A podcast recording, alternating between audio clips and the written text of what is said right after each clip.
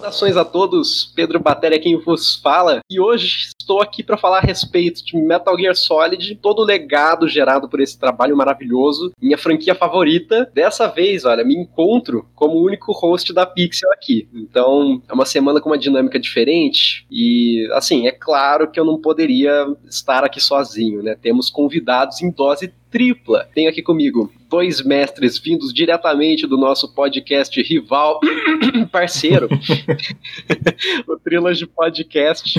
Ai, ai. Fala aí, grande Paulo, conhecido por todos como Snake, apresente-se. Olá, eu sou o Snake, eu faço parte do Trilogy Podcast, que é um podcast semanal, assim como o Pixel Podcast. E estamos aí para falar sobre Metal Gear Solid, eu diria que é a minha franquia favorita, e foi é, é, muito obrigado pelo convite, ao Pedro que, que me convidou pro programa, eu fiquei muito feliz com o convite, então estamos aí. Ah, eu que agradeço pela participação. E fala aí também, mestre Carlos, tudo bem com você? Olá, olá, eu sou o Carlos, tudo bem sim, um prazer estar aqui com vocês. E, cara, assim como o Snake falou, né, do Metal Gear ser uma franquia provavelmente a favorita dele, é uma das minhas favoritas, provavelmente empatado com Zelda, com Final Fantasy, Dark Souls e tal. São jogos que me marcaram pela vida toda, assim, desde quando eu era bem, bem criança mesmo. É sempre um prazer poder falar de Metal Gear e vamos que vamos, né, vai ser da hora. Ah, e obviamente eu faço parte do trilho de podcast junto com o Snake, o Gustavo, que é o Station, e o o, Dan, dono, né? Um dos sócios lá da, da loja da Trilogy. E eu escrevo sobre videogames também,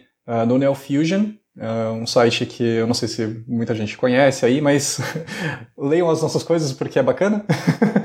e também faço parte do meu Nintendo. Uh, dois sites que eu uh, tenho muito orgulho de, de poder contribuir. E é isso. Vamos, vamos que vamos, que vai ser legal.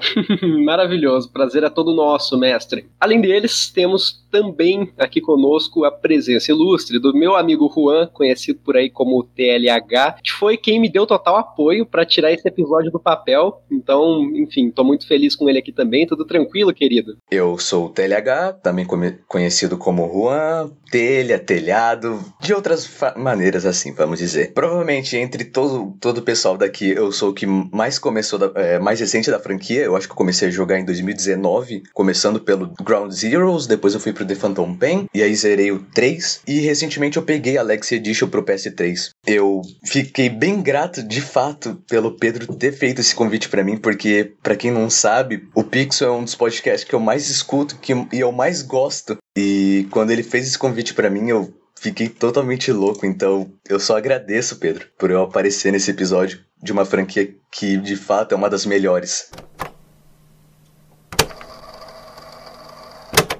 Pessoal, vale ressaltar também, tema que a gente vai comentar pontos que nos agradam particularmente é, logo assim, pode haver, claro, alguns spoilers, mas nesse caso a gente vai avisando previamente aqui, então acho que esse é um programa legal que, que você pode escutar sem muito medo. Enfim, bora pro jogo, galera.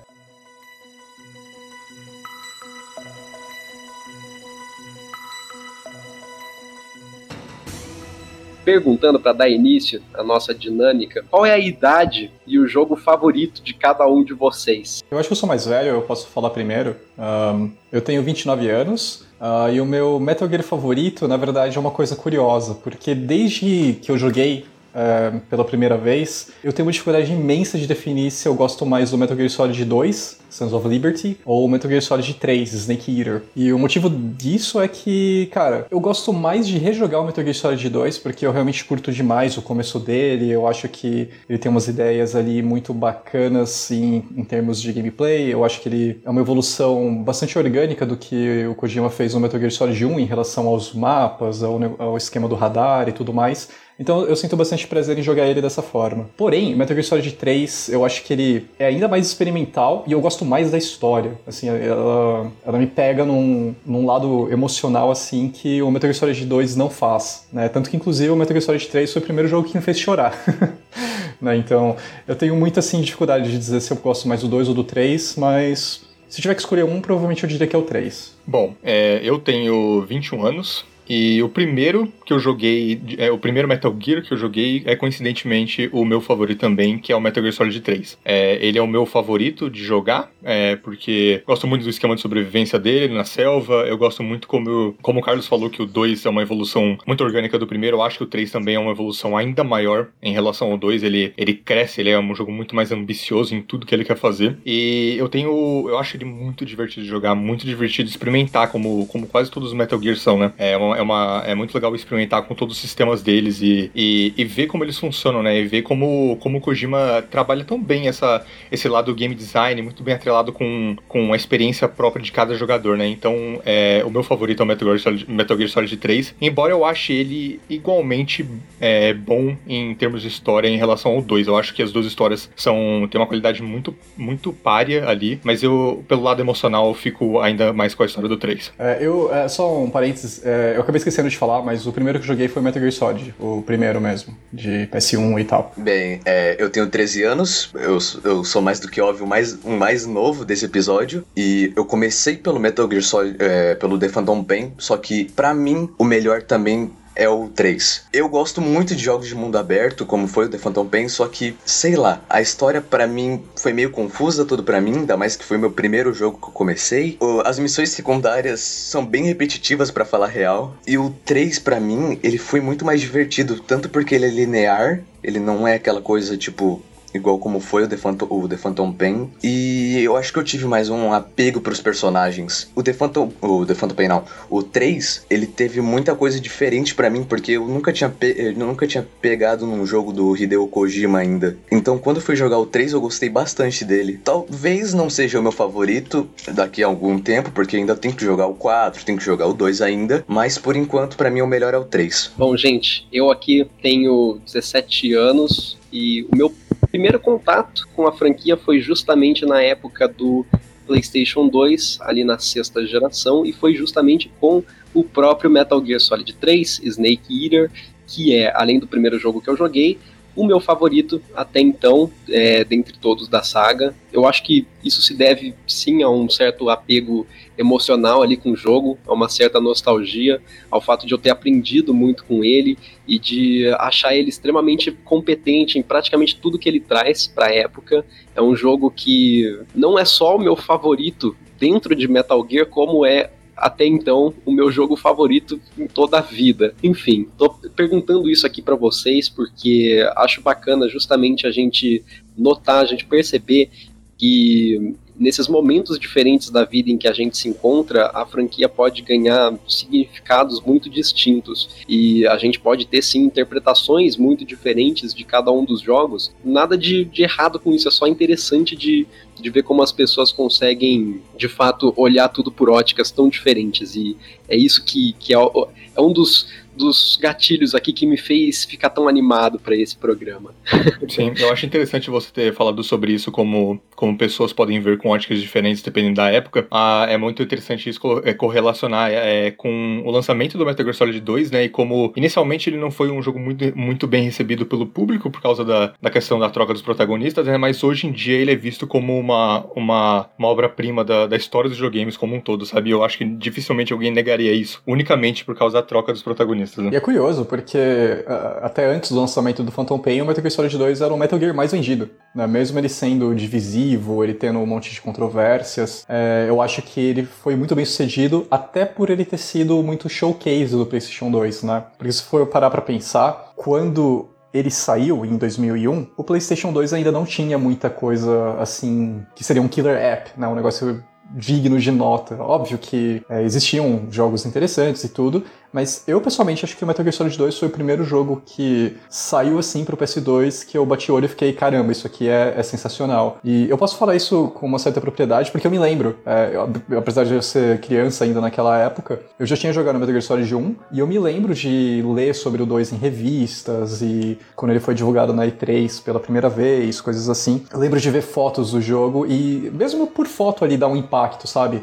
Então, eu creio que mesmo que tenha tido toda essa, essa questão de controvérsia, de ser divisivo entre a fanbase e tudo mais, ele ainda assim foi bem sucedido por conta de quão bem ele foi executado pro hardware do, do PS2, sabe? Então é, é bacana ver isso. Queria dizer que 2001 foi um ano incrível pra Konami, né? Porque Metal Gear Solid 2 e Silent Hill 2, duas maravilhas, né? E é, é muito legal ver como, como naquela época a Konami botava pra, botava pra ferrar mesmo, porque são, são, são dois jogos, assim, que é, eles podem ser facilmente argumentados como os melhores de suas franquias e que, como, como o Carlos disse, né? Eles meio que mostraram o poder do PS2, né? Exato, eles foram feitos pro PS2. Você falou do exemplo do Silent Hill. Cara, você pega outras versões, é, dificilmente elas rodam melhor do que o, o PS2, pelo menos assim, na, na época, né? Tem uhum. ou a névoa tá meio cagada, ou sei lá. Então, realmente foi um jogo. Foram dois jogos, né? Muito pensados para aqueles hardwares. E eu concordo, 2001, cara, foi um ano espetacular, não só pra Konami, mas geral. Nesse ano tem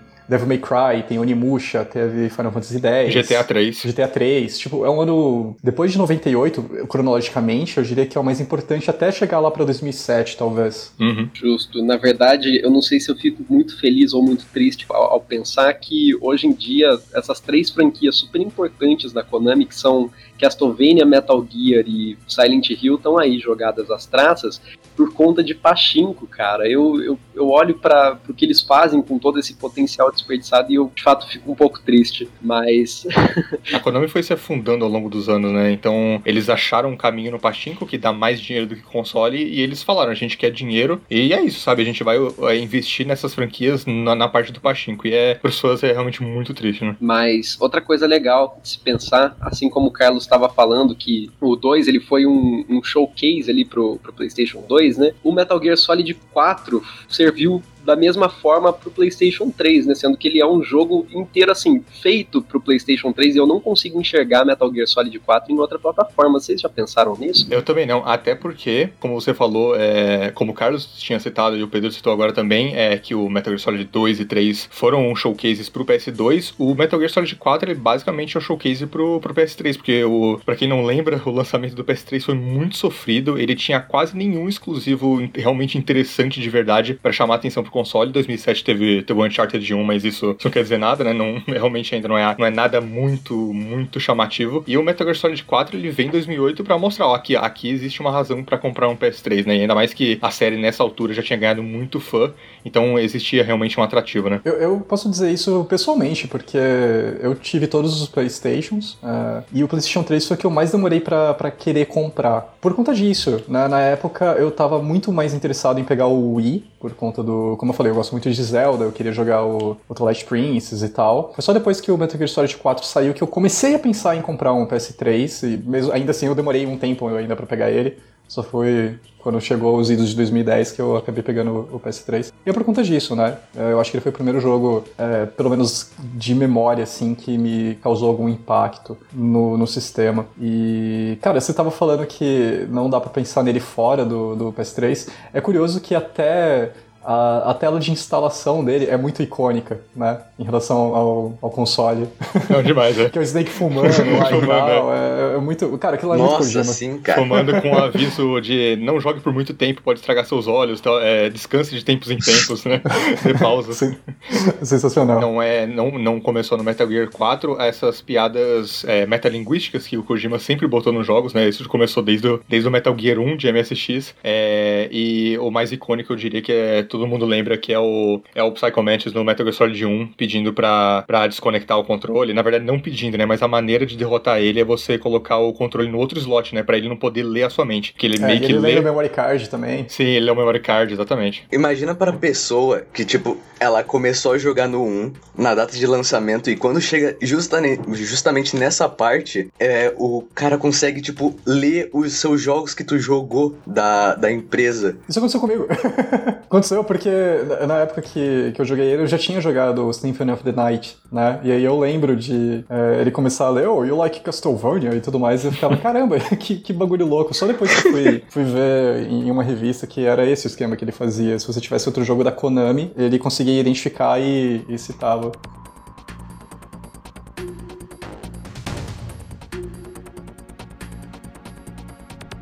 Dizem aí as más línguas que o Hideo sofria um certo preconceito ali, um bullying mesmo, por não ser um programador muito bom tal, ele ser meio sem noção com isso.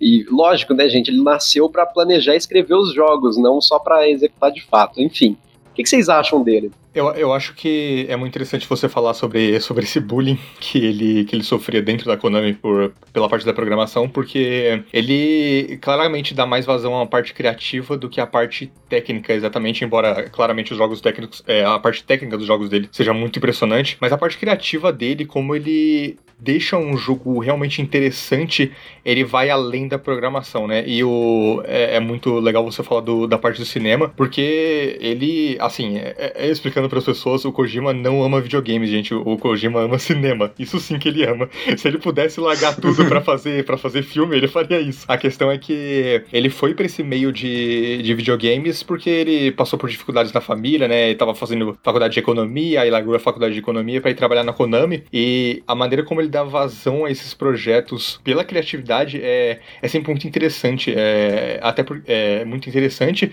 E hoje em dia, se as pessoas é, pedissem para ele um, um, Death Stranding 2, eu falaria, não, cara, não, não, não peçam um Death Stranding 2, peçam um novo um jogo novo, sabe? Uma, uma IP nova. Deixa ele, deixa ele, deixa ele brilhar, sabe? Deixa a mente criativa dele brilhar. Eu queria fazer um parênteses aí. É, eu acho que, assim, eu concordo totalmente com o Snake e eu prefiro ver o, o Kojima fazendo coisas novas. E dá pra ver que ele claramente também prefere isso, porque se você parar pra olhar toda a história ali dele, depois que ele fez Metal Gear Solid 2, ele queria, tipo, passar o legado pra frente, tá ligado? Metal Gear Solid 3 era pra outra, outra equipe fazer, só que tava dando merda, ele foi lá, foi, é, assumiu a direção para salvar o projeto, o Metal Gear Solid 4 não era para ele dirigir, mas, tipo, o pessoal ficou louco, começou a mandar ameaça para ele, Sim. etc. E ele falou, não, beleza, eu vou dirigir e tal. É, então, assim, ele passou boa parte da carreira dele fazendo jogos que, assim, eu não vou dizer que ele não queria fazer, mas que a ideia inicial não era que ele fizesse, né? Agora ele finalmente pode. Eu, cara, não quero Death Stranding 2, faz outra coisa. Até porque um dos objetivos dele, durante essa trajetória, eu diria ali no final dos anos 90 e começo dos anos 2000, um dos objetivos dele não era só entregar os melhores jogos possíveis, era deixar uma equipe capaz de continuar Metal Gear, sabe, sem ele. Mas é, né, que acabou que não deu certo. É uma coisa que dialoga com os jogos dele, né? Essa questão de legado, de, uhum. de genes e tudo. E dá para ver que realmente não deu certo quando a gente pensa que existe Metal Gear Survive.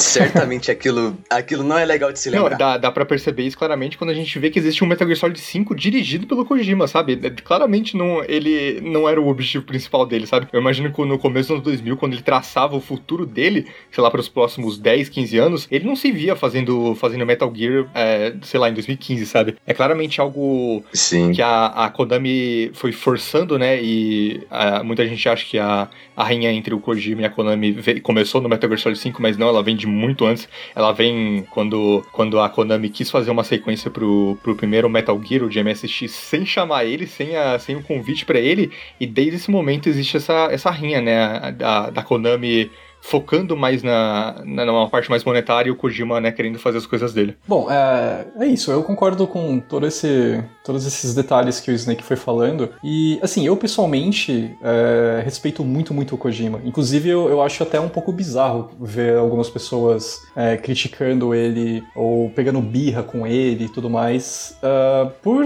tipo, N motivos que seja. Seja por fazer piada com aquela questão de, ah, directed by Hideo Kojima, não sei o que, by Hideo Kojima. Sabe, tipo, cueca cueca suja do Hideo Kojima, o que seja, e tal.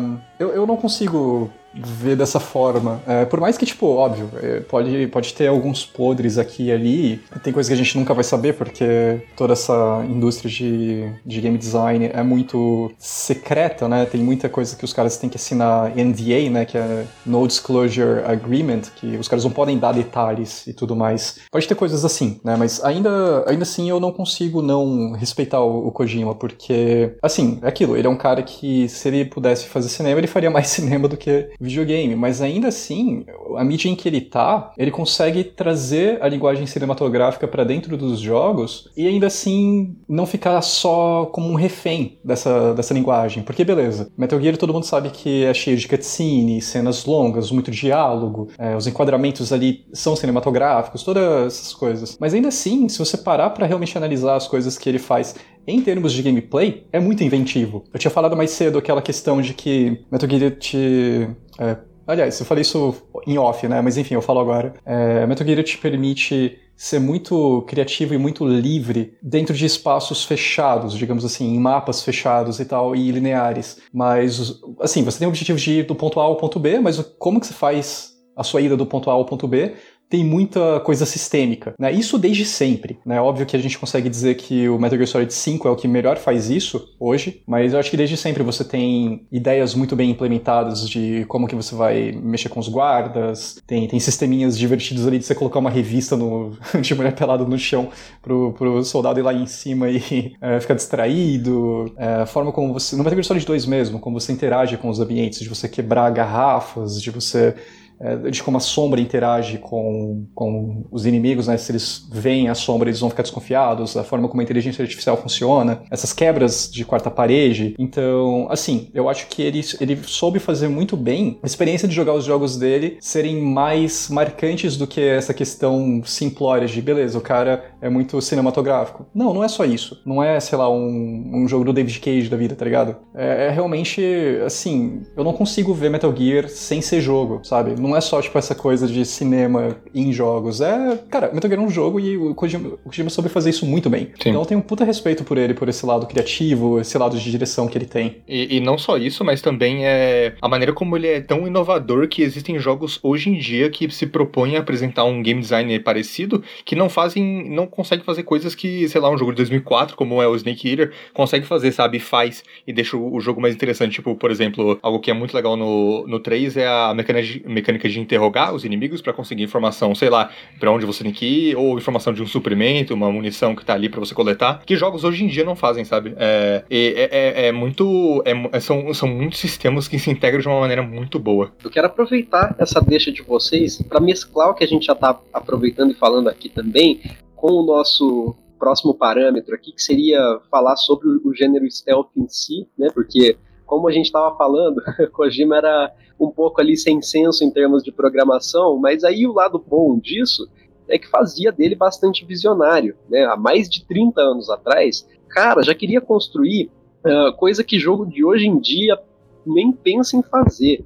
E a partir disso o gênero stealth foi gerado foi se aprimorando ali com o passar do tempo, né, para as mecânicas que a gente conhece hoje. O que, vocês acham de tudo isso também? É, eu particularmente eu acho o gênero stealth no geral quando um jogo apresenta um bom, uma boa mecânica de stealth eu, eu gosto muito. É alguma das minhas coisas favoritas que videogames podem fazer no geral. Porque eu gosto muito da dinâmica de você usar tudo que o jogo te apresenta e propõe para é, se manter escondido o máximo de tempo possível e fazer talvez as coisas até de maneira não letal, sem, sem matar inimigo no geral. E só que chega um certo momento que se você não tiver cuidado suficiente, você pode ser descoberto e o, e o jogo dá meio que um twist dentro dele mesmo e ele vira outra coisa. E ele pode até virar um, um, um TPS, sabe? Um shooter em terceira pessoa. E essa maneira como, como o jogo pode brincar com isso, eu gosto muito, sabe? É, é, joga, é, quando eu joguei o Metal Gear Solid 1 pela primeira vez, é, era, muito, era muito legal ver como eu, já em 98 ele fazia essa, essa, essa dinâmica legal que eu, que, eu, que eu citei, porque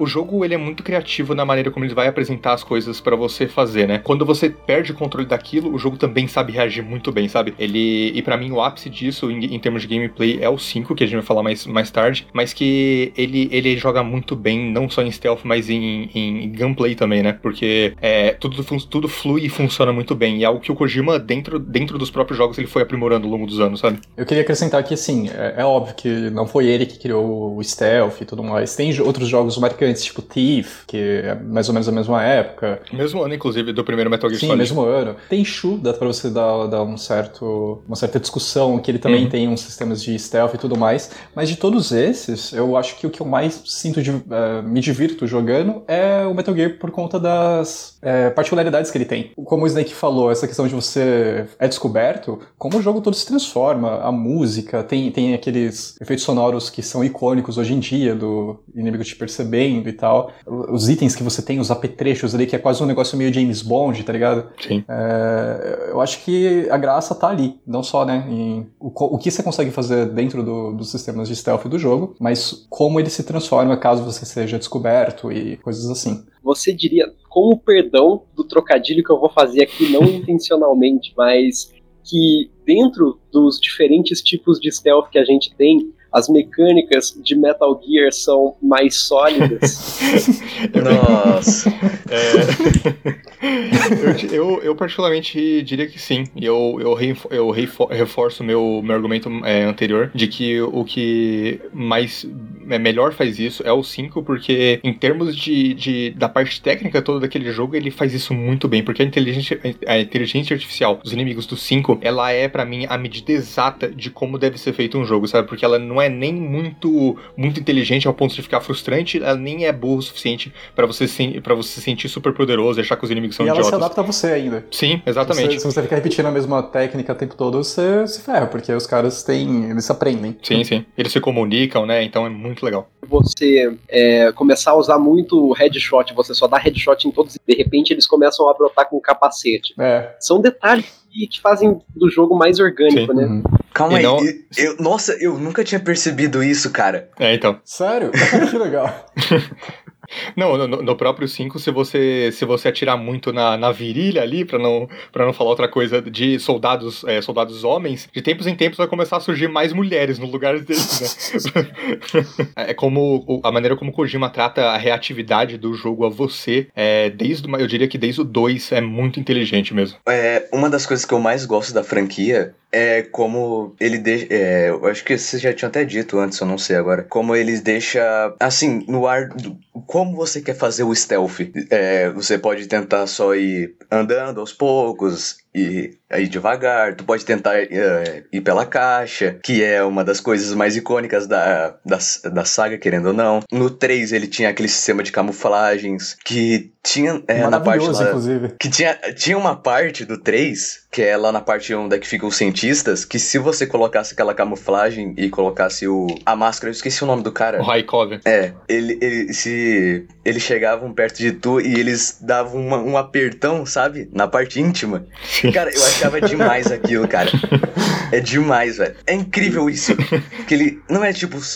Você pode escolher. É isso que, eu, que eu quero falar. Você pode escolher como você vai querer fazer o seu stealth. O jogo te dá muitas ferramentas para que nenhuma, nenhuma jogada sua durante o jogo, se você fizer várias, vai ser idêntica, vai ser idêntica à anterior ou idêntica de outro jogador, né? É o que uhum. Immersive Sim, Sim, é o que Immersive Sim, né, costuma sempre se propor muito a fazer, que é essa, essa variedade, essa, essa essa realmente é, de, é, dispersão da, da, de uma árvore de possibilidades que existem dentro de, de cada encontro com inimigos, né? E é legal que ele também não deixa isso na sua cara, né? Como o Terry acabou de, de mostrar. Ele nem sabia que. É, ele nem tinha notado né, essa questão do, do capacete e tal. Eu acho muito legal quando os jogos fazem isso. Por exemplo, a adaptação de dificuldade do Resident Evil 4. Se, se ninguém te falasse que o jogo se adapta ao quão bem você tá jogando, eu acho que você não ia perceber. Sim. A menos que você fosse, tipo, muito atento, né? Uma outra coisa, o Terry falou a questão lá do, da caixa ser icônica. Eu, é, eu, acho, eu não sei se fui o único que jogou o Astros Playroom aqui, mas o Astros Playroom ele tem muitas referências a jogos, né? Ele é uma celebração de franquias e jogos que apareceram na marca PlayStation e tudo. E tem o Snake lá e ele tá numa caixa.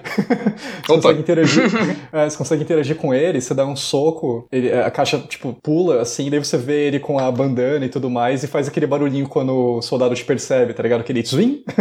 é muito muito bacana. Como o Carlos estava falando, o jogo não deixa na sua cara, né? Ele te dá um tutorial dos sistemas bem básicos do jogo, basicamente como é que funciona ali ó, ó, o gunplay, como é que funciona o combate melee, e depois o jogo te solta e ele conta com a inteligência do jogador para experimentar com os sistemas. Então você experimenta, sei lá, botar uma, uma granada ali e, e sei lá, atrair um inimigo, sabe? É, e, ou simplesmente dar um tiro, de, de, de, é, é, sei lá, numa parede e o inimigo vai prestar atenção. É, então o jogo conta com isso, sabe? Inclusive tem uma parte que eu lembro muito claramente quando eu joguei Metal Gear Solid 3 pela primeira vez, que o jogo ele tem uma mecânica não falada, ela não tem nenhum tutorial, que você pode encostar numa parede e dar e aí o Snake ele dá uma, uma batidinha assim na parede para atrair os inimigos. Tem uma parte no laboratório que para entrar no laboratório você precisa encostar na porta e dar uma, umas batidinhas na porta. E eu fiquei sem saber o que fazer naquela parte, porque eu não sabia daquele sistema, sabe? Mas eu era, eu era muito novo pra talvez perceber isso. Mas é, é, é engraçado como o jogo conta que você, que você realmente vai, vai entrar, vai, vai se imergir na, naquilo que ele se propõe e experimentar com essas coisas, né? Era justamente isso que eu quis dizer quando eu tava elogiando o Kojima como diretor, né? Que ele não se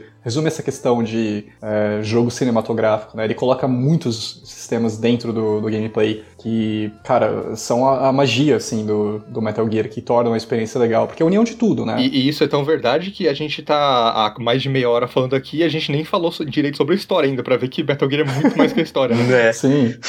ah, e eu queria falar uma coisa também, é, é, em questão de ser né, uma coisa definitiva em questão de stealth, eu me lembro quando tinha a época do Metal Gear Solid 2 e do Metal Gear Solid 3 e tal, em que ficavam comparando muito com Splinter Cell, porque eles estavam saindo muito na mesma época. Eu joguei os dois e, tipo, eu não consegui ter terminar Splinter Cell. Eu achei muito truncado e não tão divertida a forma como você é, interage com o universo do jogo e uh, os sistemas de stealth que ele tem em relação ao, ao, Metal Gear, sabe? Eu acho o Metal Gear muito mais gostoso de jogar. Todo mundo é, é Team Snake, né? Não tem ninguém. Não, Sam Fisher. Sam não, Fisher, não, não, é Snake de, de fato. Não, não pra mim é, o, é, Sim. é engraçado o Carlos citar a Splinter Cell, porque eu também joguei é, um pouco de Splinter Cell no, no, no PS2 e, e assim, pra mim não chega nem aos pés, sabe? É, é, é, eu acho que o Metal Gear fez melhor tudo, sabe? Tudo sem exceção. É, então, Make Splinter Cell é uma franquia legal, mas, putz, passa anos luz pra mim de Metal Gear, sabe? O único Splinter Cell que eu fui jogar, que eu fui tentar jogar, foi o Conviction. E eu juro que eu joguei uma missão dele, não jogar mais, porque não me entendeu até triste por isso. Meu Deus. Eu nunca tive vontade real de jogar Splinter Cell. Eu sempre, tipo, se eu colocasse ali no lado Metal Gear Solid ou Splinter Cell, eu ia querer muito mais jogar o Metal Gear Solid, tanto por conta da fama dele e tanto porque eu já ouvi muita coisa melhor de Metal Gear Solid, tipo, eu nunca escutei nada de Splinter Cell. É, Metal Gear é uma franquia muito mais consagrada, né? É, eu acho que também dá para você pensar em como, em termos de design mesmo, assim, visual, o Metal Gear é muito mais atrativo, né, por conta da arte do Yoji Shinkawa, da forma como as músicas são usadas e tal. E até em capa, né, eu tava falando da arte do Yoji Shinkawa, uma das minhas capas favoritas é do Metal Gear Solid 2, cara. Mesmo ela sendo simples, só assim o Snake desenhado e tal. Se você pegar a capa do Metal Gear Solid 2 e a capa do primeiro Splinter Cell, cara, eu vou querer pegar a do Metal Gear Solid 2. Me chama muito mais a atenção ali, por Sim. conta do, do quão característica é né, aquela, aquela arte. Não é um negócio genérico. É, é, é genérico foi depois ficar a, a capa das versões americanas, né? Porque aí sempre dá uma piorada. A capa da, a capa da versão, versão japonesa do Metal Gear Solid 4 é lindíssima, que é o, é o Snake desenhado assim com, a, com o dedo assim na têmpora, apertando e a, o olho dele brilhando e tal. E a, a, capa americana é só a cara dele assim, puto, né? Tipo, é, é, com, com o gráfico do jogo, né? É, pelo menos a do 2 e do 3 são, são capas lindíssimas. Sim, assim, sim. Cara. cara, é legal porque o, o Yoji Shinkawa, ele carrega, ele traz muito dessa do, do, da essência de Metal Gear no traço dele, porque uma coisa já está completamente atrelada à outra, né? Então uhum. a gente viu a arte dele e já pensa logo em Metal Gear. Até em outros jogos você pode se atrair por conta disso. Aquele jogo Left Alive, que, que tinha envolvimento do Shinkawa também na direção de arte, eu acabei é, me interessando pelo jogo mais por ver as artes de capa e tudo mais do que por qualquer outra coisa. E depois até não vi mais nada sobre o jogo sendo falado. Parece que ele foi meio decepcionante e tal, mas logo assim, de cara, a primeira coisa que você pensa quando você vê o traço característico dele é em Metal Gear, né? Todos uhum. os trabalhos são, são ótimos, assim, tanto no próprio Live quanto em todos os Metal Gears, em Zone of the Enders e tudo. É, demais, chamou muita atenção. Inclusive, recentemente apareceu um desenho do Yoshi Shinkawa no Twitter da, daquela banda Churches, que faz algumas músicas pro, pro Death Stranding também, e é um desenho muito legal, ele passa muito uma vibe Metal Gear. É, e no ano passado ele fez uma arte do The Last of Us Part 2, né? Com, Sim, verdade, nossa, é muito lindo. Né, você olha aquilo lá e fala, caramba, cara, é o estilo do Shinkawa. E é curioso Sim. ver isso, porque o Kojima e o Shinkawa são muito únicos, né? Se for parar pra pensar em como eles tratam a a arte deles. E vocês já viram como que o Shinkawa desenha, cara? Tem alguns vídeos no YouTube dele desenhando e é, é, muito bizarro o jeito que ele faz os traços. Tipo, você começa a olhar, ele faz uns rabiscos assim que você fala, caramba, esse negócio é aleatório. Só que não. Na hora que, tipo, você vê a imagem sendo formada, é muito louco. Tipo, ele faz uns traços assim meio do nada, assim, parece que não conecta. Só que daí quando ele progride um pouco mais, fala, caramba, é a cara do Snake. Sabe? é, é muito bacana. Eu sou tão fã disso, cara, que essa arte que você citou que ele fez pro The Last of Us ano passado, eu uso ela como background do meu celular aqui. Tô olhando ela pra, pra ela aqui agora. eu, usei também, eu usei também por um tempo como, como wallpaper do celular.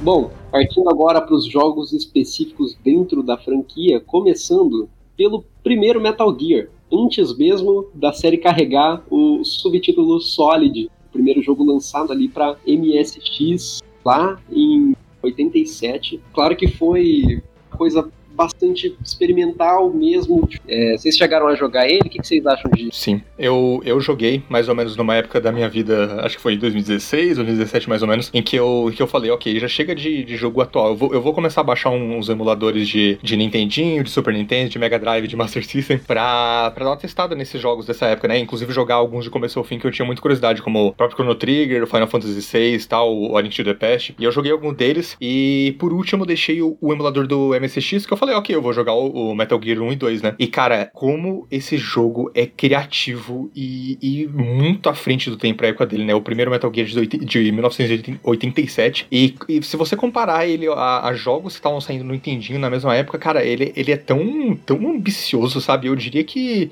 que em termos de ambição, se pegar todos os Metal Gears, inclusive os Solids, e, e comparar com as, com as suas respectivas, respectivas épocas, eu diria que talvez o Metal Gear do MSX seja o mais ambicioso de todos. Porque ele, ele apresenta conceitos que eram, não eram tão comuns a videogames naquela época, né? Como, por exemplo, o próprio stealth, né? E, e, e ele, ele fala, o jogo fala, ok, é isso que a gente vai querer, querer ser querer fazer nesse jogo, e ele vai até o fim, sabe? É, a, própria, a própria maneira como, como eu disse, o stealth e a maneira como o jogador vai abordar o jogo, né? Que não é o tempo inteiro um shooter, né? Você tem que evitar os inimigos, você, você coleta muitos itens para usar, para é, é, é, tentar, tentar evitar os inimigos. A maneira como ele faz backtracking, né? É como você precisa pegar um item e voltar ali depois de um tempo. E a própria, o próprio, a própria história do jogo, sabe? É, é um negócio realmente muito incrível pra época. Muito. É, é quase incomparável se você pensar em como Kojima já pensava em, em storytelling naquela época e em sistemas interessantes de gameplay, né? Mesmo em 87, que a gente não vê uma coisa na mesma escala naquela época. É bacana ver como, tipo, coisas que a gente vê no Metal Gear Solid 1, em 98, ele já tentava fazer lá em 87, né? Tanto Sim. que eu, eu costumo dizer que o Metal Gear Solid é quase um remake em questão de gameplay, assim, do, do Metal Gear de 87. Aliás, cara, eu acho que, citando assim, uma coisa bem aleatória, que eu acho muito característica Metal Gear desde o primeiro, que é, digamos, as boss fights contra inimigos padronizados, tipo, inimigos que fazem parte de um grupo. Ali no Metal Gear 1, de, de 87, a gente tem os mercenários de Outer Heaven, né? O Machine Gun Kid e tal, toda aquela galera. Sim, é quase, é quase um signo da franquia, né? Falando em chefes, é, eu não sei se eu já posso introduzir isso, mas qual é o chefe favorito de vocês? Eu consigo assim falar de cara que o meu é o Fatman, do Metal Gear Solid 2. Meu, meu chefe favorito da franquia inteira é a The Boss, do Metal Gear Solid 3. Eu tenho que zerar ainda o 4 pra... eu, cara, eu só comprei o 4 por conta dessa boss fight que eu tinha visto no YouTube antes. E falando, so... falando sobre a minha boss fight favorita, eu acho que também é a da The Boss, velho. Eu acho ela. Cara, o mapa é muito bonito, velho. Aquelas flores, o jeito que tu tem que enfrentar ela. Eu. Cara, eu consegui de primeira, mas eu dei uma sofrida, cara. É, é uma composição, uma composição de cena muito incrível para passar uma sensação de, de, de, de, desespero ali, sabe, do Snake, de meio que o que, eu tô fazendo, sabe, por que que isso tá acontecendo, que é basicamente ele representa o jogador, né, porque ele, a, a, até aquele ponto do jogo, ele não entende totalmente, sabe, é, e é muito legal como, como o Kojima, ele, ele une todos os elementos, né, inclusive música, que é algo que o Kojima sempre faz muito bem, para criar uma boss fight realmente muito marcante, né? Eu, eu, eu gosto demais da, da luta da The Boss também. É, o motivo de eu citar do Fatman é porque eu acho o personagem muito maluco. a questão dele lá com patins, é, ele fica colocando bombas e tudo mais, eu acho que mecanicamente ela é bastante interessante. Mas, nossa, a, da The Boss, assim, é, tá logo em seguida para mim. É, dá pra dizer que em termos de impacto, para mim a da The Boss é número um. Eu só cito a do, do Fatman uhum. por conta de quão inusitada ela é mesmo. Sim.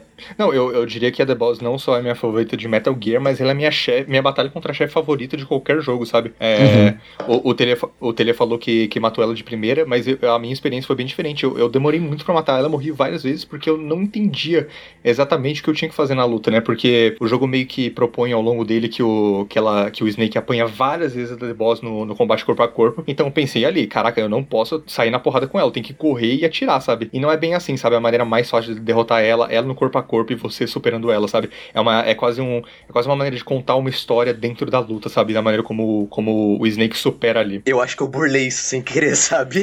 porque. Porque eu. O que, que eu fiz? Eu peguei uma Rocket Launcher Eu fiquei atirando. eu peguei, a, eu peguei uma, uma Light Machine Gun e uma Rocket Launcher. E eu fiquei tipo, pá, pá, pá, pá, pá. Morre, desgraça. É, cara, talvez eu tenha quebrado um pouco, assim, do senso do jogo. Talvez, sabe? Mas. Ah, não, mas Era o que tava na cabeça, assim. É, se tá lá é pra usar. Eu achei engraçado ele falar morre desgraça, só que ele depois que a gente mata a Debosa, a gente, tipo, morre por dentro, né? Sim, é. Sim. Uma, uma coisa também que eu, queria, que eu quero falar é que, tipo, é, tem a questão de camuflagens. E uma das camuflagens que dá um pouquinho mais de porcentagem é aquela lá que ele fica, que o Snake ele fica com uma, com uma, uma, uma maquiagem. Eu não sei se vocês estão ligados. Sim, eu sei. Que é uma pintura branca na cara, né? Aí eu usei ela pra ficar com um pouquinho mais de porcentagem de maquiagem. Só que eu esqueci de tirar no final da boss fight. Ou seja, eu fiquei essa boss fight toda assim, com as cutscenes. Eu fiquei também com, a, a com aquela luta com o, o Ocelot no avião. E só lá no final, quando tem. É, quando o Snake tá lá com a, com a Eva, né? É o nome dela, eu acho que, acho que é. Que só, só, tirou. Ou seja, eu fiquei com aquela maquiagem praticamente o final inteiro, velho. Cara, eu, eu não tancava, velho. Eu, tipo, uma cena que eu ia gostar bastante, eu fiquei com uma maquiagem na cara do Snake, velho. é incrível isso, cara. é, isso, isso é o mal de, de customização de personagens carregar também pra cutscene, né? Que vai ficar aquilo, né? É, em, em né? RPG medieval, se você botar a armadura mais ridícula possível, na cutscene vai estar tá assim, né? É engraçado ver isso no Dark Souls. em Dark Souls é engraçado.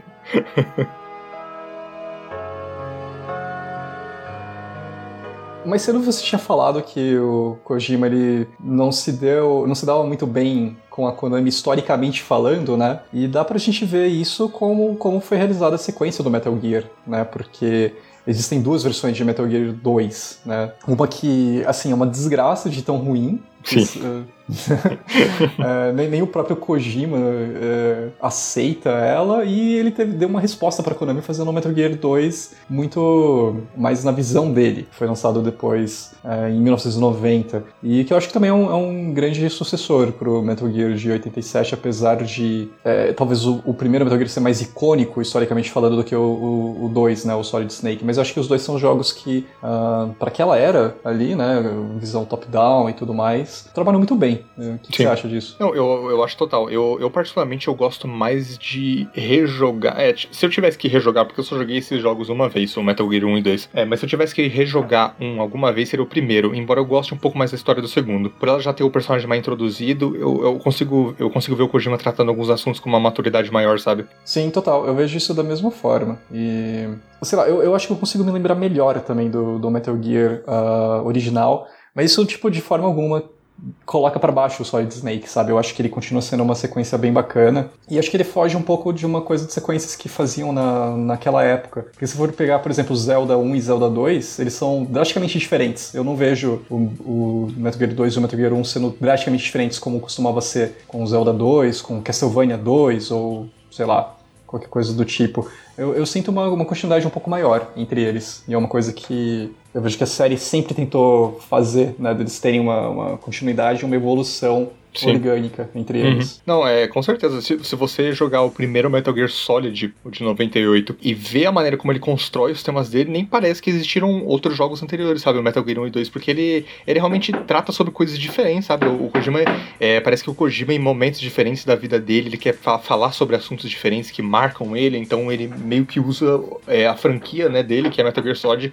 pra dar vazão a, a, a esses temas que ele quer falar, né? Bem, é, eu não tenho muita coisa a falar dos primeiros Metal Gear Gear porque eu, eu tenho a chance de jogar eles por conta da versão remaster do Metal Gear Solid 3, que ele, que ele vem esses dois Sim. jogos juntos, só que na época eu não tava com tanta vontade de jogar ele. Eu ainda vou jogar, isso uhum. eu posso dizer, mas na época eu não tava com vontade, porque eu queria jogar o Metal Gear Solid 3. Eu recomendo bastante você jogar esses jogos, que é muito interessante ver uma evolução da, da franquia, sabe? Eu gosto muito de ver isso. E como o Carlos falou, falou antes, o, o Metal Gear Solid 1 ele é basicamente um, é um remake em termos de, de sistemas do, do Metal Gear 1 do MSX, né? É muito interessante, uhum. parênteses rápido, Sim. ver como essa geração do PS1, ela basicamente é uma, uma transição é, quase idêntica é, de jogos que eram em 2D para 3D, né? Eu falo isso bastante sobre o, sobre o pouco que eu joguei do Ocarina of Time, que basicamente ele, ele adapta muito bem aquele game design 2D, que era o Link to the Past, pra um game design 3D, sabe? É muito interessante ver como ele, eles, eles se transformam, sabe? Sim, sim, concordo total. Óbvio que, tipo, tem alguns que são pontos fora da curva, assim, sim, porque sim. eles fazem um negócio totalmente diferente, bizarro, que nem o Castlevania 64,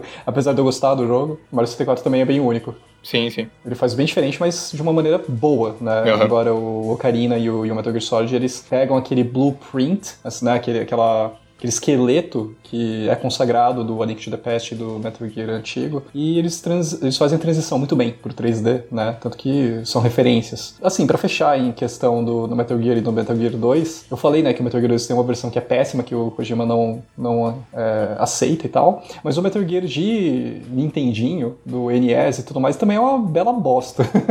assim, não dá para você levar em, em consideração sim, ou dizer que é canônico, porque as versões que você tem que jogar dos Metal Gears originais são as de MSX. Na verdade, cara, sobre Metal Gear e Metal Gear 2 é, é interessante também é, ver como esses jogos sofreram retcons depois, né? Caso alguém aí não saiba o que é um retcon, é basicamente quando um evento que você edita ali futuramente muda alguns acontecimentos que você não tinha planejado é, antes, né, anteriormente. E como ali eles tinham recursos muito mais limitados por questão de época e tal, é, era tudo muito mais simples, os diálogos e tudo mais, por mais que já tivesse uma profundidade muito maior do que outras coisas vistas na época, né? E isso abre a possibilidade de umas interpretações um pouco malucas e um pouco equivocadas, acho que algumas coisas elas são um pouco difíceis de se compreender mesmo. E as pessoas podem ter umas interpretações um pouco equivocadas, Sim. assim, como é Big Boss vilão e tal.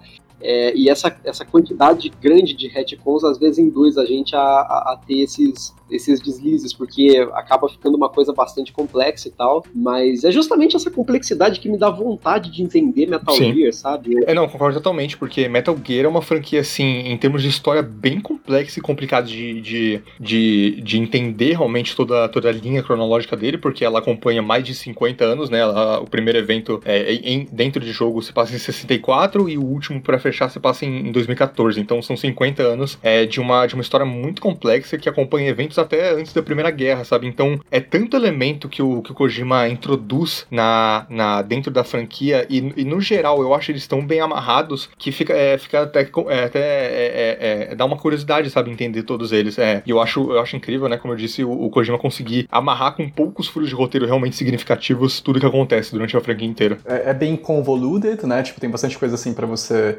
absorver, você vai ficar confuso e tudo mais, mas eu acho que ele faz isso de uma maneira infinitamente melhor do que um jogo tipo Kingdom Hearts.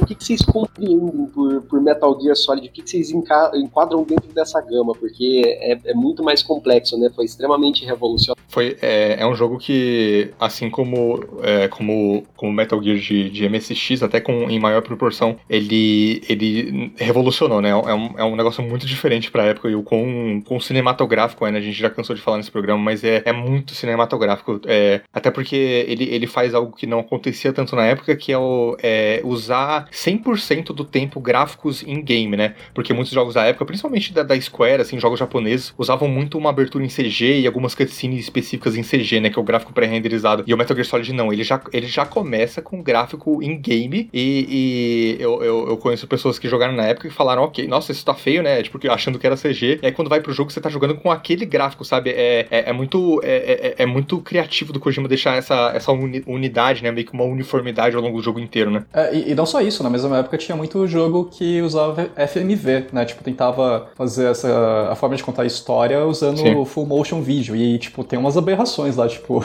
é, alguns jogos de Saturn e, e tudo mais. E, sim, sim. Não era do Saturn, era do, do, Sega CD, né? Na verdade. Tipo, Frame Trap.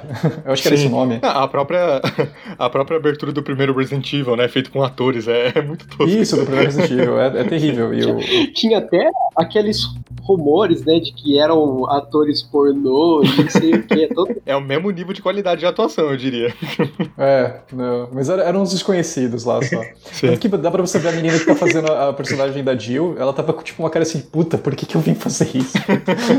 né, tipo, do que, que eu me meti. Mas assim, é, Metal Gear Solid 1, é, ele é muito pioneiro na forma como ele usa o voice acting. Eu acho que é um dos primeiros jogos que eu joguei que me marcaram nesse esquema de a, a atuação de voz mesmo dá muita personalidade para os personagens e ser marcante. Nossa, eu, eu gosto até como você começa o jogo, quando você tá, é, você tá indo lá pro, pro elevador e os nomes do, da equipe né, que trabalhou no jogo vai subindo na tela, como, quase como se fosse um filme. Eu lembro quando eu era criança, de vez ficar falando, nossa, é como se eu estivesse jogando um filme e tudo mais, mas é muito mais divertido. eu, eu, gosto de como ele faz isso. Não, é muito bom mesmo. E tudo ali dentro funciona de uma forma em conjunto, assim. Parece que todas as mecânicas elas foram feitas para ser usadas em algum momento, né? Até uma questão complicada com relação a isso, e acho que a gente já pode puxar esse ponto, Carlos, foi depois o remake desse jogo de Twin Snakes, né? Que foi pra, feito para o GameCube uhum. e tal, que acabou pecando em alguns aspectos aí com relação a isso, né? Algumas boss fights ali que ficaram meio estranhas por conta de, de conceitos que foram mudados e mecânicas introduzidas que não tinham sido pensadas no jogo original, né? O que, você acha disso tudo também? Ah, cara, eu, eu não gosto do, do The Twin Snakes e, tipo, isso desde quando eu joguei ele pela primeira vez, porque é, tem justamente esse problema de que o jogo quebra, né? Eles quiseram introduzir é, mudanças que vinham do Metal Gear Solid 2. Né? O jogo não é desenvolvido pelo, pelo Kojima, nem, nem pela Konami em, em si, né? pela Silicon Knights, que foi a mesma produtora, mesmo estúdio que fez o Eternal Darkness, que é um jogo bacana de GameCube e tal. Mas o Twin Snakes ele pode visualmente ser mais bonito do que o Metal Gear Solid original, obviamente por conta do poder de processamento do GameCube, mas ainda assim eu não consigo achar o jogo bonito, porque a gente tinha até comentado isso em off, né, que ele e Metal Gear Solid 3 foram é, lançados na mesma época, em 2004. Eu acho o Metal Gear Solid 3 infinitamente mais bonito, num console que é inferior, é, graficamente falando, que o PlayStation 2 é mais fraco do que, do que o GameCube. Assim, não, não cola pra mim, sabe? Eu, eu não acho o Metal Gear Solid uh, The Twin Snakes bonito. Mas eu acho que o mais agravante dele é que o jogo é simplesmente quebrado. Você usar a primeira pessoa quebra o jogo. Você conseguir é, se é, pendurar né, em extremidades assim, é, quebra também o, o, o, mapa do jogo, porque você não precisa passar pelos mesmos desafios, você consegue tipo, fazer um speedrun super rápido dele, é, simplesmente porque o, o, o design de le é, o level design mesmo, né, dele não foi adaptado para as mecânicas que eles introduziram e por conta disso é, se tornou um jogo muito inferior ao original. Eu acho que, assim, se alguém pegar e olhar, nossa, mas o Metal Gear Solid 1 original ele é feio, não sei o que, eu, eu, quero jogar esse aqui que tem gráfico. Cara, é a experiência pior. Não vai por conta de gráfico, porque, cara, você quebra a, a batalha contra o Ocelot. Tipo, ela fica muito mais chata, fica muito, mais, muito menos impactante do que no, no original. É, chega, a ser, chega a ser revoltante e ainda tem umas cenas muito bestas, tipo, eu sei que Metal Gear sempre tem, teve um um humor meio escrachado para algumas coisas. Mas, porra, tem uma cena que o Snake chuta um míssil. aí, aí, já é demais, né? É, e o Carlos, o Carlos citou o level design do primeiro Metal Gear Solid. E muito tem se falado recentemente sobre um remake, talvez até pela Bluepoint, do primeiro Metal Gear Solid. E eu acho que se tem alguma coisa que eles precisam realmente mexer no primeiro, é level design, porque é, é, é algo que eu acho que envelheceu bastante no primeiro. Eu não gosto muito como ele faz o backtracking dele. É, tem momentos assim bem, bem besta, sabe? Tipo, voltar com o cartão lá no começo e o level design nem é tão, tão interessante para fazer realmente essa volta, então meio que é, é, algo que é um aspecto que eu diria que envelheceu um pouco mal do primeiro Metal Gear Solid. É, uhum. Mas é, no resto eu acho que é um jogo muito legal e revolucionário e que falando sobre um pouco sobre os temas dele, é, ele fala sobre, sobre genes, né, sobre herança genética, que é algo que só foi né, ser mais começado a ser mais comentado em 2003, que foi o ano que o, que o genoma humano foi finalmente mapeado, né, do, do, do início ao fim. E é algo que o, o Kojima já discute, sabe, como, como a sua herança e algo que você herdou não só em termos de gene, mas algo que você herdou, pode ser dos seus pais, de, da, da, do seu povo, não vai definir quem você é, sabe? Você pode ser mais que aquilo, você não, você não precisa, é, você, não, você não, não, não, precisa se prender àquilo, sabe? É, você pode romper essas amarras, sabe? Ser mais. E quando eu digo isso, é a parte, é uma parte mais é, ide, de, de ideias, sabe? É, ideias que você herda, é, você pode, você pode não, talvez adicionar aquilo ou romper daquilo, sabe? Algo que, há um embate entre o, entre o sólido e o líquido mostra mostra muito bem, né? É, eu queria puxar um parênteses que você falou da, da, questão do gene, né? É legal ver como o Kojima ele separa os temas, os eixos temáticos, né, do, do Metal Gear. O Metal Gear Solid 1 ele trata como gene, né? Ele fala de gene mesmo, essa questão genética do Solid e do Liquid, ligação com o Big Boss. O 2, é, o Solid 2 é um meme, né? Meme, mas não meme de piadinha, é, é tipo, é, meme se você for parar para pensar no, no termo científico dele mesmo, é transmissão de conhecimento, de história, de cultura, etc. Né? E é o, um eixo muito forte, tematicamente falando, do Metal Gear Solid 2. Sim, sobre informação, né? É, aí o 3 é, é scene, né, cena, o 4 é sense e tem peace também, que é paz. E é legal ver como todos eles terminam com E e tudo mais. É, acho que é, é relevante falar disso. Não, é muito relevante porque você nota que o Kojima induz todo mundo a ter um pensamento filosófico dentro do, do de algo científico, né, de um cientificismo. E isso é, cara, para mim brilhante, porque não, não dá para você jogar Metal Gear de forma crítica, você vai perder muito do jogo. Ele é feito para você, de fato, é, aproveitar na totalidade, né? Uhum. Ah, e, e, o Snake tinha falado que do genoma humano só foi né, um, de, é mapeado anos depois. É, é, muito foda ver como em 98 o Kojima já meio que, não vou dizer previu, mas tipo, trata disso. E o Metal Gear Solid 2 é mais assombroso ainda. Sim. Com essa questão de fake parece. news e né, de espalhamento de informação e o caramba e tal. É, Não, e algo, que, e algo que eu gosto muito também do primeiro, que ele faz muito bem, inclusive a, a cena final do, do jogo é um, meio que um, é, algumas, alguns, algumas cenas de natureza, e ele falando sobre, sobre a guerra nuclear, né? E, e é muito interessante ver como o, Japo, o povo japonês, no geral, ele é um povo que lida, teve que lidar muito durante a história dele com catástrofe no geral, né? E meio que existe muito trauma da, das duas bombas atômicas, duas bombas atômicas que, o, que os Estados Unidos jogou no Japão e com como isso é, é, isso é poderoso dentro da, da, própria criação cultural do Japão, né? Como eles, como eles sempre tratam desse assunto. É muito curioso ver isso em outras obras, sabe? Não só em Metal Gear, mas como eles são muito tra traumatizados com isso e como o Kojima encara a situação, é a interpretação dele disso, né? E como é, é, é realmente algo nocivo, né? Ele, ele, no final tem, tem a, aquela, com aquela música lindíssima, né? É, é, é como é que é? The, yet, uh, the best is yet to come. Yeah, The Best Is Yet to Come, que tem uma montagem, né, de cenas da natureza com um texto, né, falando sobre desarmamento nuclear e quão perigoso isso é. Então, é, é um tema muito legal também do primeiro jogo. E é, é, é, muito é válido lembrar também que a gente já tinha dito antes, né, que o, que o Kojima é muito inspirado pelo cinema e como o Snake, especificamente, ele é uma... ele é inspiradíssimo, né, ele é quase uma cópia do, do Kurt Russell naquele filme Fuga de Nova York, que ele é o Snake Plissken, que é, é muito inspirado nele, e que o, o próprio Big Boss no, no Metal Gear, é, no Metal Gear 1 e 2, ele é o Sean Connor, ele é, ele é, é literalmente o retrato do Sean Connor ali, quando ele, quando ele aparece no codec. Inclusive, Rest in Peace. Sim. Metal Gear Solid 2, ele, ele foi extremamente polêmico, né, porque a, a questão da recepção do Raiden gerou muito, muita dualidade ali entre a galera da fanbase, para muitos ele é o melhor da franquia. Tem gente que eu acho que não pensa muito e fala que ele é o pior, e eu acho isso um absurdo. Nossa, eu acho muito válido a gente falar sobre, sobre como foi o marketing do, do Metal Gear Solid 2, porque é realmente uma parada que, que merece ser estudada, né? Porque o, uhum. o Kojima, para quem não sabe, ele, ele, ele enganou totalmente o público, né? Porque quando o Metal Gear Solid 2 foi anunciado, todo o material de marketing é, envolvia é, basicamente ele esconder o fato do Raiden ser o protagonista e mostrar em momentos, sei lá, do jogo que, que era o Raiden, você jogando com o Raiden, botar o Snake, o Solid Snake no lugar pra né, o público ficar, ok, é uma sequência do primeiro, a gente vai jogar de novo com o Snake e, e é um personagem que foi, era muito amado, já tinha sido muito bem, bem recebido desde o primeiro. Então a gente é, então o Kojima falou, eu vou esconder isso e, e quando o jogo lançou e você joga só a primeira missão, que inclusive é um dos melhores momentos da franquia inteira, a, a missão lá do, do Tanker, o, o incidente do Tanker, e depois você passa a jogar com outro protagonista, eu imagino que tenha sido um choque, né? Mas é, é eu imagino que para uma pessoa que não seja tão, como é que eu posso dizer, tão, tão cabeça fechada, tenha sido uma, uma escolha que, olha, ok, curioso, né? Vamos ver o que ele vai fazer com isso. É muito legal mesmo ver como, como Metal Gear Solid 2, ele precisa, ele precisa mesmo que o protagonista não seja o Snake, não só pelo fato de ser uma história do Raiden, de uma história diferente, né?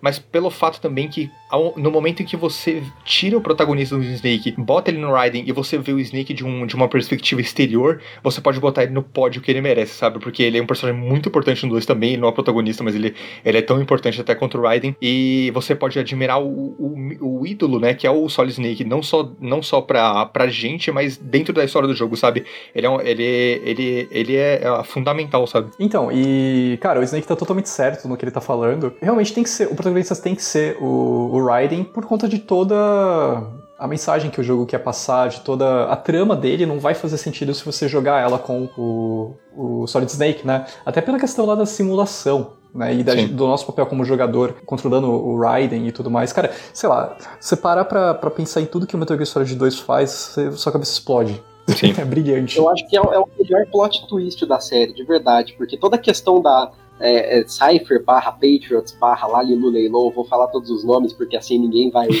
extremamente bem explorado. Você se sente no final do jogo, cara, um manipulado, cara. Você olha e fala: o incidente de Big Shell é uma loucura, é um nossa, pelo menos foi assim que eu me senti. Minha cabeça explodiu muitas vezes. Não, é muito interessante como, como o jogo, ele é, em vários momentos, ele é, ele é idêntico ao primeiro Metal Gear Solid, exatamente pelo fato que ele, ele não é uma simulação de computador, mas ele é um ambiente simulado, em que os Patriots fazem um ambiente simulado é, parecido com, com o incidente de, de, de... Shadow Moses. Shadow Moses, isso, Shadow Moses. Né? E é, é muito legal ver como, como todo o incidente, né, como o Pedro estava falando do, de, de Big Shell, é basicamente uma simulação, né, do, do, do incidente Shadow Moses e em vários momentos, antes disso ser revelado pro jogador, é, eu, eu particularmente, a primeira vez que eu joguei, eu pensei, nossa, isso aqui tá muito parecido, o que, que tá acontecendo, sabe? Parece que é o mesmo jogo, tem momentos ali que são idênticos, sabe? E quando você descobre que é um ambiente simulado para testar o Raiden, né, testar a habilidade de, de, da informação ser passada de uma maneira concisa pro Raiden,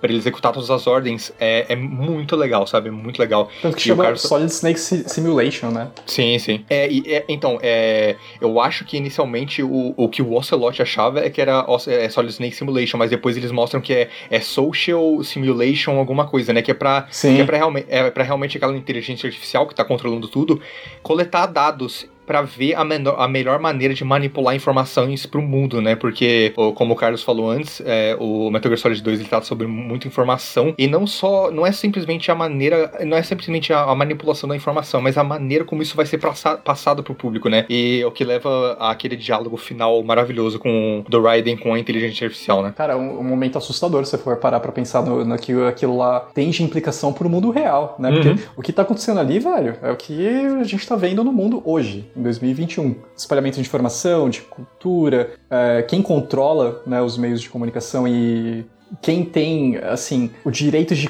controlar essa informação e selecionar ela, né? Que é o que eles tentam fazer com o GW e, e coisas do tipo. E, sei lá, se, se você parar para realmente olhar o que, que ele tá passando de mensagem ali, você vai ver que tem umas coisas muito assustadoras e que a gente está vendo hoje, e a gente está vendo implicância, uh, uh, não implicância, mas a as implicações que isso tem na, na sociedade hoje em dia, né? E Sim. é preocupante, acho que é extremamente preocupante e aquele jogo le levanta umas questões que a gente tem que tomar cuidado, porque senão o negócio vai desgringolar de um jeito que não tem volta. Até porque a maneira, é, enquanto o primeiro jogo ele fala sobre transmissão de genes entre gerações, o segundo ele fala que o que a gente tem para deixar pro futuro é basicamente informação barra cultura, sabe? E a gente, é, a maneira como a gente vai transmitir isso pro futuro é o que que importa, né? É, eu acho que uma das questões mais fortes de Metal Gear Solid 2 e, e que me chama muita atenção pro jogo, essa pegada um pouco distópica, né, de, de foco na manipulação do, do pensamento e tanto do pensamento crítico, racional, quanto do, assim, de tudo, absolutamente tudo que você faz ali é, é, controlado por algo maior, que pelo Kojima ali foi personificado através do, da Dead Cell, né? Que inclusive eu acho o elenco da Dead Cell muito legal, cara. Eu só não gosto do Vamp, porque eu acho ele um personagem insuportável, mas o resto, o, o George Sears, cara, como ali sólidos Snake, né?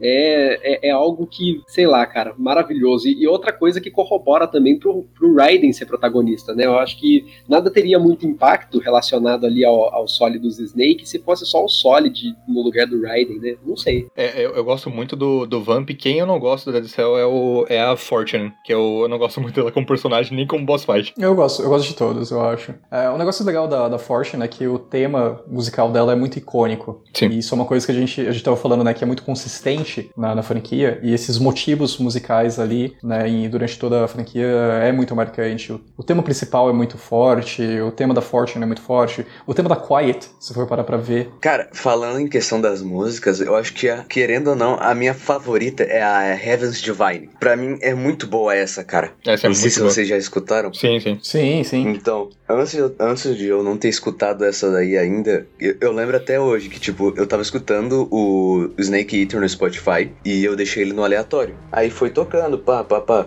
Uma hora passou Heavens Divine e eu fiquei tipo, caralho, que música é essa? Mano, que música legal, cara. E até hoje eu fico escutando ela em loop, cara. É muito boa ela. Também tem a, a Sins of the Father, também, que é muito boa, Sim. por sinal. Uhum. Essa é muito boa. E até mesmo a Quiet, uh, o tema da Quiet que eu gosto também. É, o tema da Quiet ele, é, ele transmite uma vibe bem etérea, assim, com aquelas vozes Sim. e tal. Eu acho muito também. Bom, e já que estavam falando de Snake Eater, né, como não, não citar aquele momento icônico em que você tá subindo uma escada de 249 mil metros e tá tocando Snake Eater no fundo? Nossa, sim, cara, eu, eu lembro disso até hoje, porque tipo, ah, porque, tipo, quando eu fui jogar pela primeira vez, eu não sabia de nada, porque eu não tinha visto nada do jogo ainda e pá. Aí, quando foi chegar nessa parte, eu tava, eu tava subindo ali, mó animado, pensando, ah, não, não vai demorar tanto. Aí começou a tocar a música, eu fui vendo a distância que tava dando, tudo, e eu vi o quão longe eu já tava. Tipo, caralho, olha o tamanho dessa escada, cara. Não acaba nunca. É enorme o tamanho dessa escada. E, tipo, quando começou a tocar, eu fiquei, tipo, caralho. Nada, é um momento tão marcante que eu até anotei aqui para falar, pra não esquecer de Aquela, para mim, acho que ela era a maior escada da história dos videogames. Até eu jogar agora o remake de, de Final Fantasy VII, eu subi a torre inteira de escada. Aquela parte poxa, cara, top duas escadas dos jogos pra mim. é muito bom que é, é, é, um momento, é um momento reflexivo, né? Que você tá ali subindo a escada e começa a Snake Eater, na verdade é só o vocal, né? E você uhum. começa a refletir tu, tudo que aconteceu até ali no jogo, né? E todas as implicações futuras. Uhum. É bem bacana. A gente pode dar risada nesse momento, mas é, é o que o Snake falou não é um momento só para você falar, caralho, que escada grande, e nossa, tocando música. É realmente para você dar uma refletida no, na experiência que você tá tendo ali.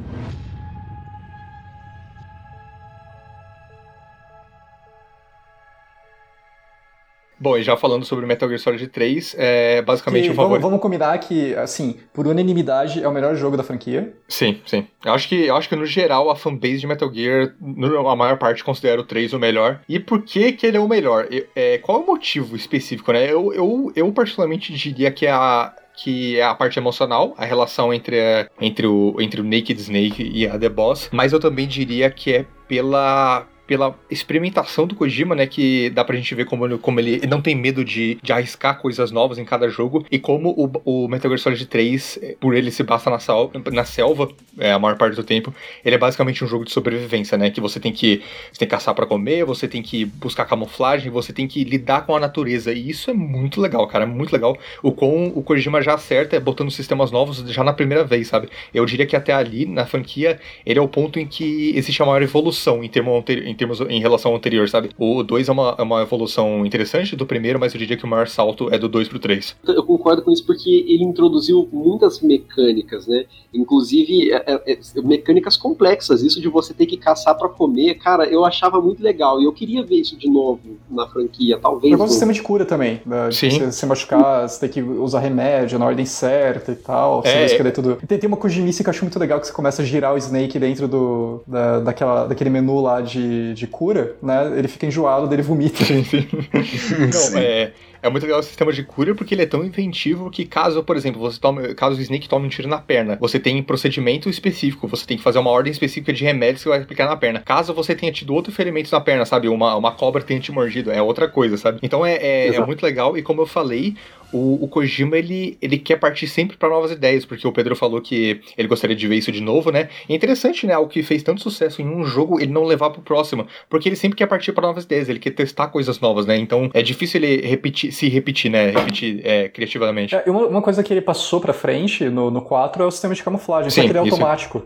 Né? Sim, sim. É, tem como, tem como desativar, mas eu acho que fica até melhor automático mesmo. Até porque eu imagino que talvez muita gente tenha reclamado disso no 3, né? Que você tem que ficar entrando no menu o tempo inteiro pra fazer essas coisas. Mas eu gosto muito que o, o Metal Gear Solid 3 ele entra pra mim no, no seleto caso de jogos que eles não vão ser o mais conveniente ou mais agradável pro jogador mas eles vão ser o que eles querem ser, sabe? O jogo vai, vai ser. É, ele vai seguir uma ideia até o fim, sabe? Então essa quase simulação de sobrevivência é algo que o jogo não vai abrir mão, mesmo que seja em momentos meio chatos ficar abrindo o menu o tempo inteiro, né? Mas isso é eu consigo admirar muito no 3. Acho que a única coisa que eu não gosto de gameplay no Snake Eater é o, é o sistema de CQC, que eu acho que ele ficou meio confuso, pelo menos na, nas primeiras Nossa, jogadas. sim. É, sim, sim. Até hoje eu não consigo entender como é que funciona o sistema de CQC dele, porque existe, existem várias formas de, faz, de finalizar. E eu, e tipo, quando eu tava jogando, eu tava pensando, pô, o jogo é legal, eu acho que eu vou tentar platinar. E alguns desses troféus são de fazer esses CQCs diferentes. E até hoje eu não entendo como, como é pra fazer alguns deles. É, é meio confuso pra falar a real. Sim, ele, é- ele, ele não explica vários, vários sistemas importantíssimos que ele apresenta nele, né? Sim. É, a gente tava falando mais cedo, né, que eu, eu inclusive falei mais cedo que é, o Kojima deixa muito na experimentação na mão do jogador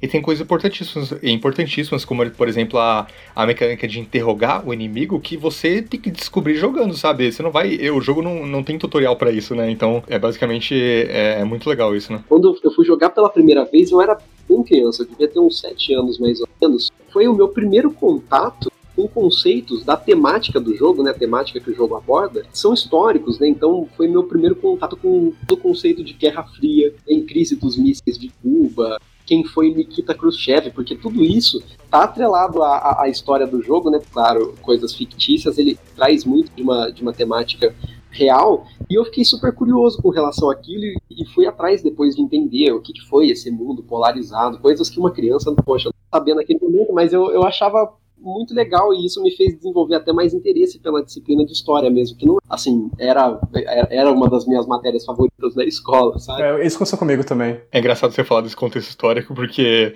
eu imagino que uma pessoa, depois que termina o Metal Gear Solid 2, com aquele puta gancho sobre os Patriots, fique esperando, né? Na época, ficava esperando na época, né? Nossa, o próximo vai ser a continuação disso. E o Kojima fala, foda-se, ele volta quase 50 anos no passado pra contar outra história, sabe? Uma história envolvi é, relacionando, claro, é, é relacionando a, a origem dos Patriots, mas ele meio que. Ele, ele não liga muito, sabe? Ele vai contar a história que ele quer contar. E, e, assim, eu gosto muito do gameplay do, do Snake Eater, mas o que me faz amar o jogo é que a união né, do gameplay com é, a história é, foi muito bem casada, né? E uh, eu acho que eles se somam muito bem. Não é, eu acho que um não se sobrepõe ao outro. Mas falando especificamente da história, é, tirando esses elementos, né, de os elementos históricos, né, a questão do, da crise dos mísseis de Cuba, Guerra Fria, uh, Nikita Khrushchev, uh, esse combate, esse, essa briga entre os Estados Unidos e a Rússia, etc. É, a história em si, a trama em si do Snake Eater, ela é bem mais simples do que se você pegar do, do Solid Snake, aliás, do Metal Gear Solid 2. Porque, assim, eu não tô querendo dizer que ela é simples no sentido pejorativo, mas ela é realmente mais simples porque ela é mais sobre personagens. É mais sobre o Naked Snake, é mais sobre a The Boss, é mais sobre aquela questão de lealdade. Nossa, o final daquele jogo, cara, só de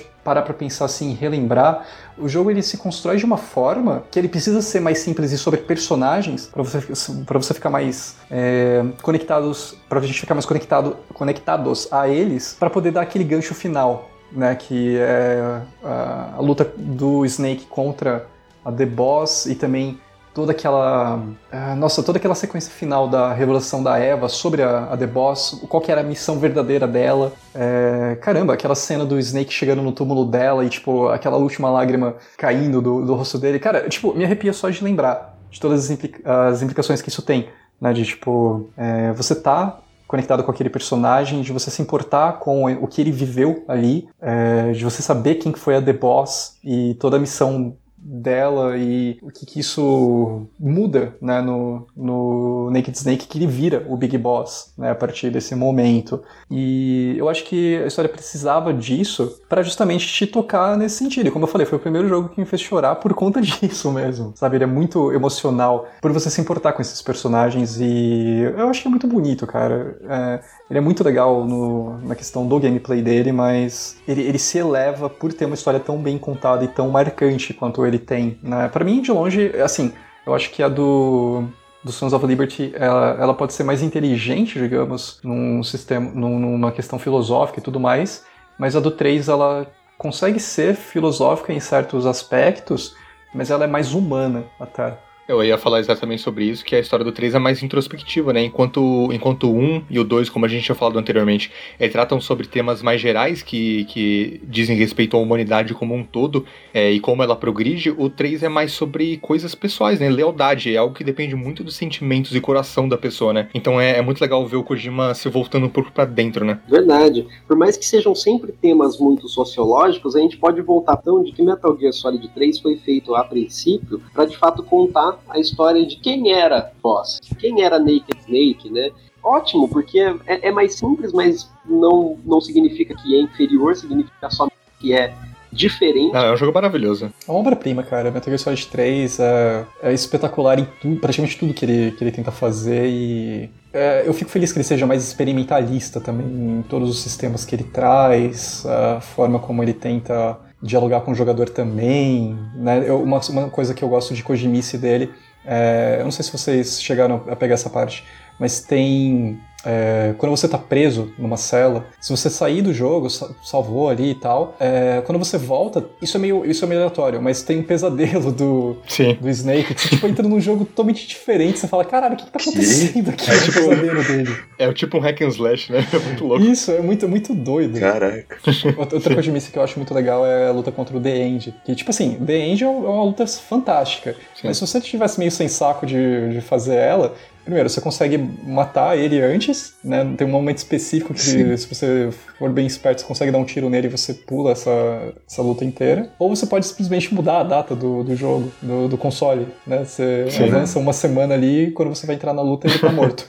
eu lembro que quando eu, quando eu fui jogar pela primeira vez, tipo, eu sei que posso estar meio errado nisso, mas é porque eu fiquei com muita curiosidade de fazer isso na época. Então meio que eu pulei a, a luta inteira para fazer isso. É uma coisa que, tipo, eu acho que eu nunca tinha visto em nenhum outro jogo de fato. De tipo, cara, tem que mudar a data pra fazer. É, que pode acontecer uma coisa diferente no jogo. Porque, tipo, antes de eu jogar Metal Gear Solid, antes, de, antes mesmo de entrar nessa saga, o que eu mesmo jogava de fato era Assassin's Creed e Call of Duty. Era praticamente as coisas que eu mais gostava gostava de jogar. E quando eu fui jogar o Metal Gear Solid 3, eu lembro que de primeira eu não gostei muito do jogo, porque eu não tava acostumado direito com o, o jeito que ele era. Aí eu dei uma segunda chance para ele e eu certamente eu não me eu nunca vou me arrepender de ter dado essa segunda chance para ele, porque o jogo é simplesmente fabuloso, cara. Para a própria época dele, ele é muito bom.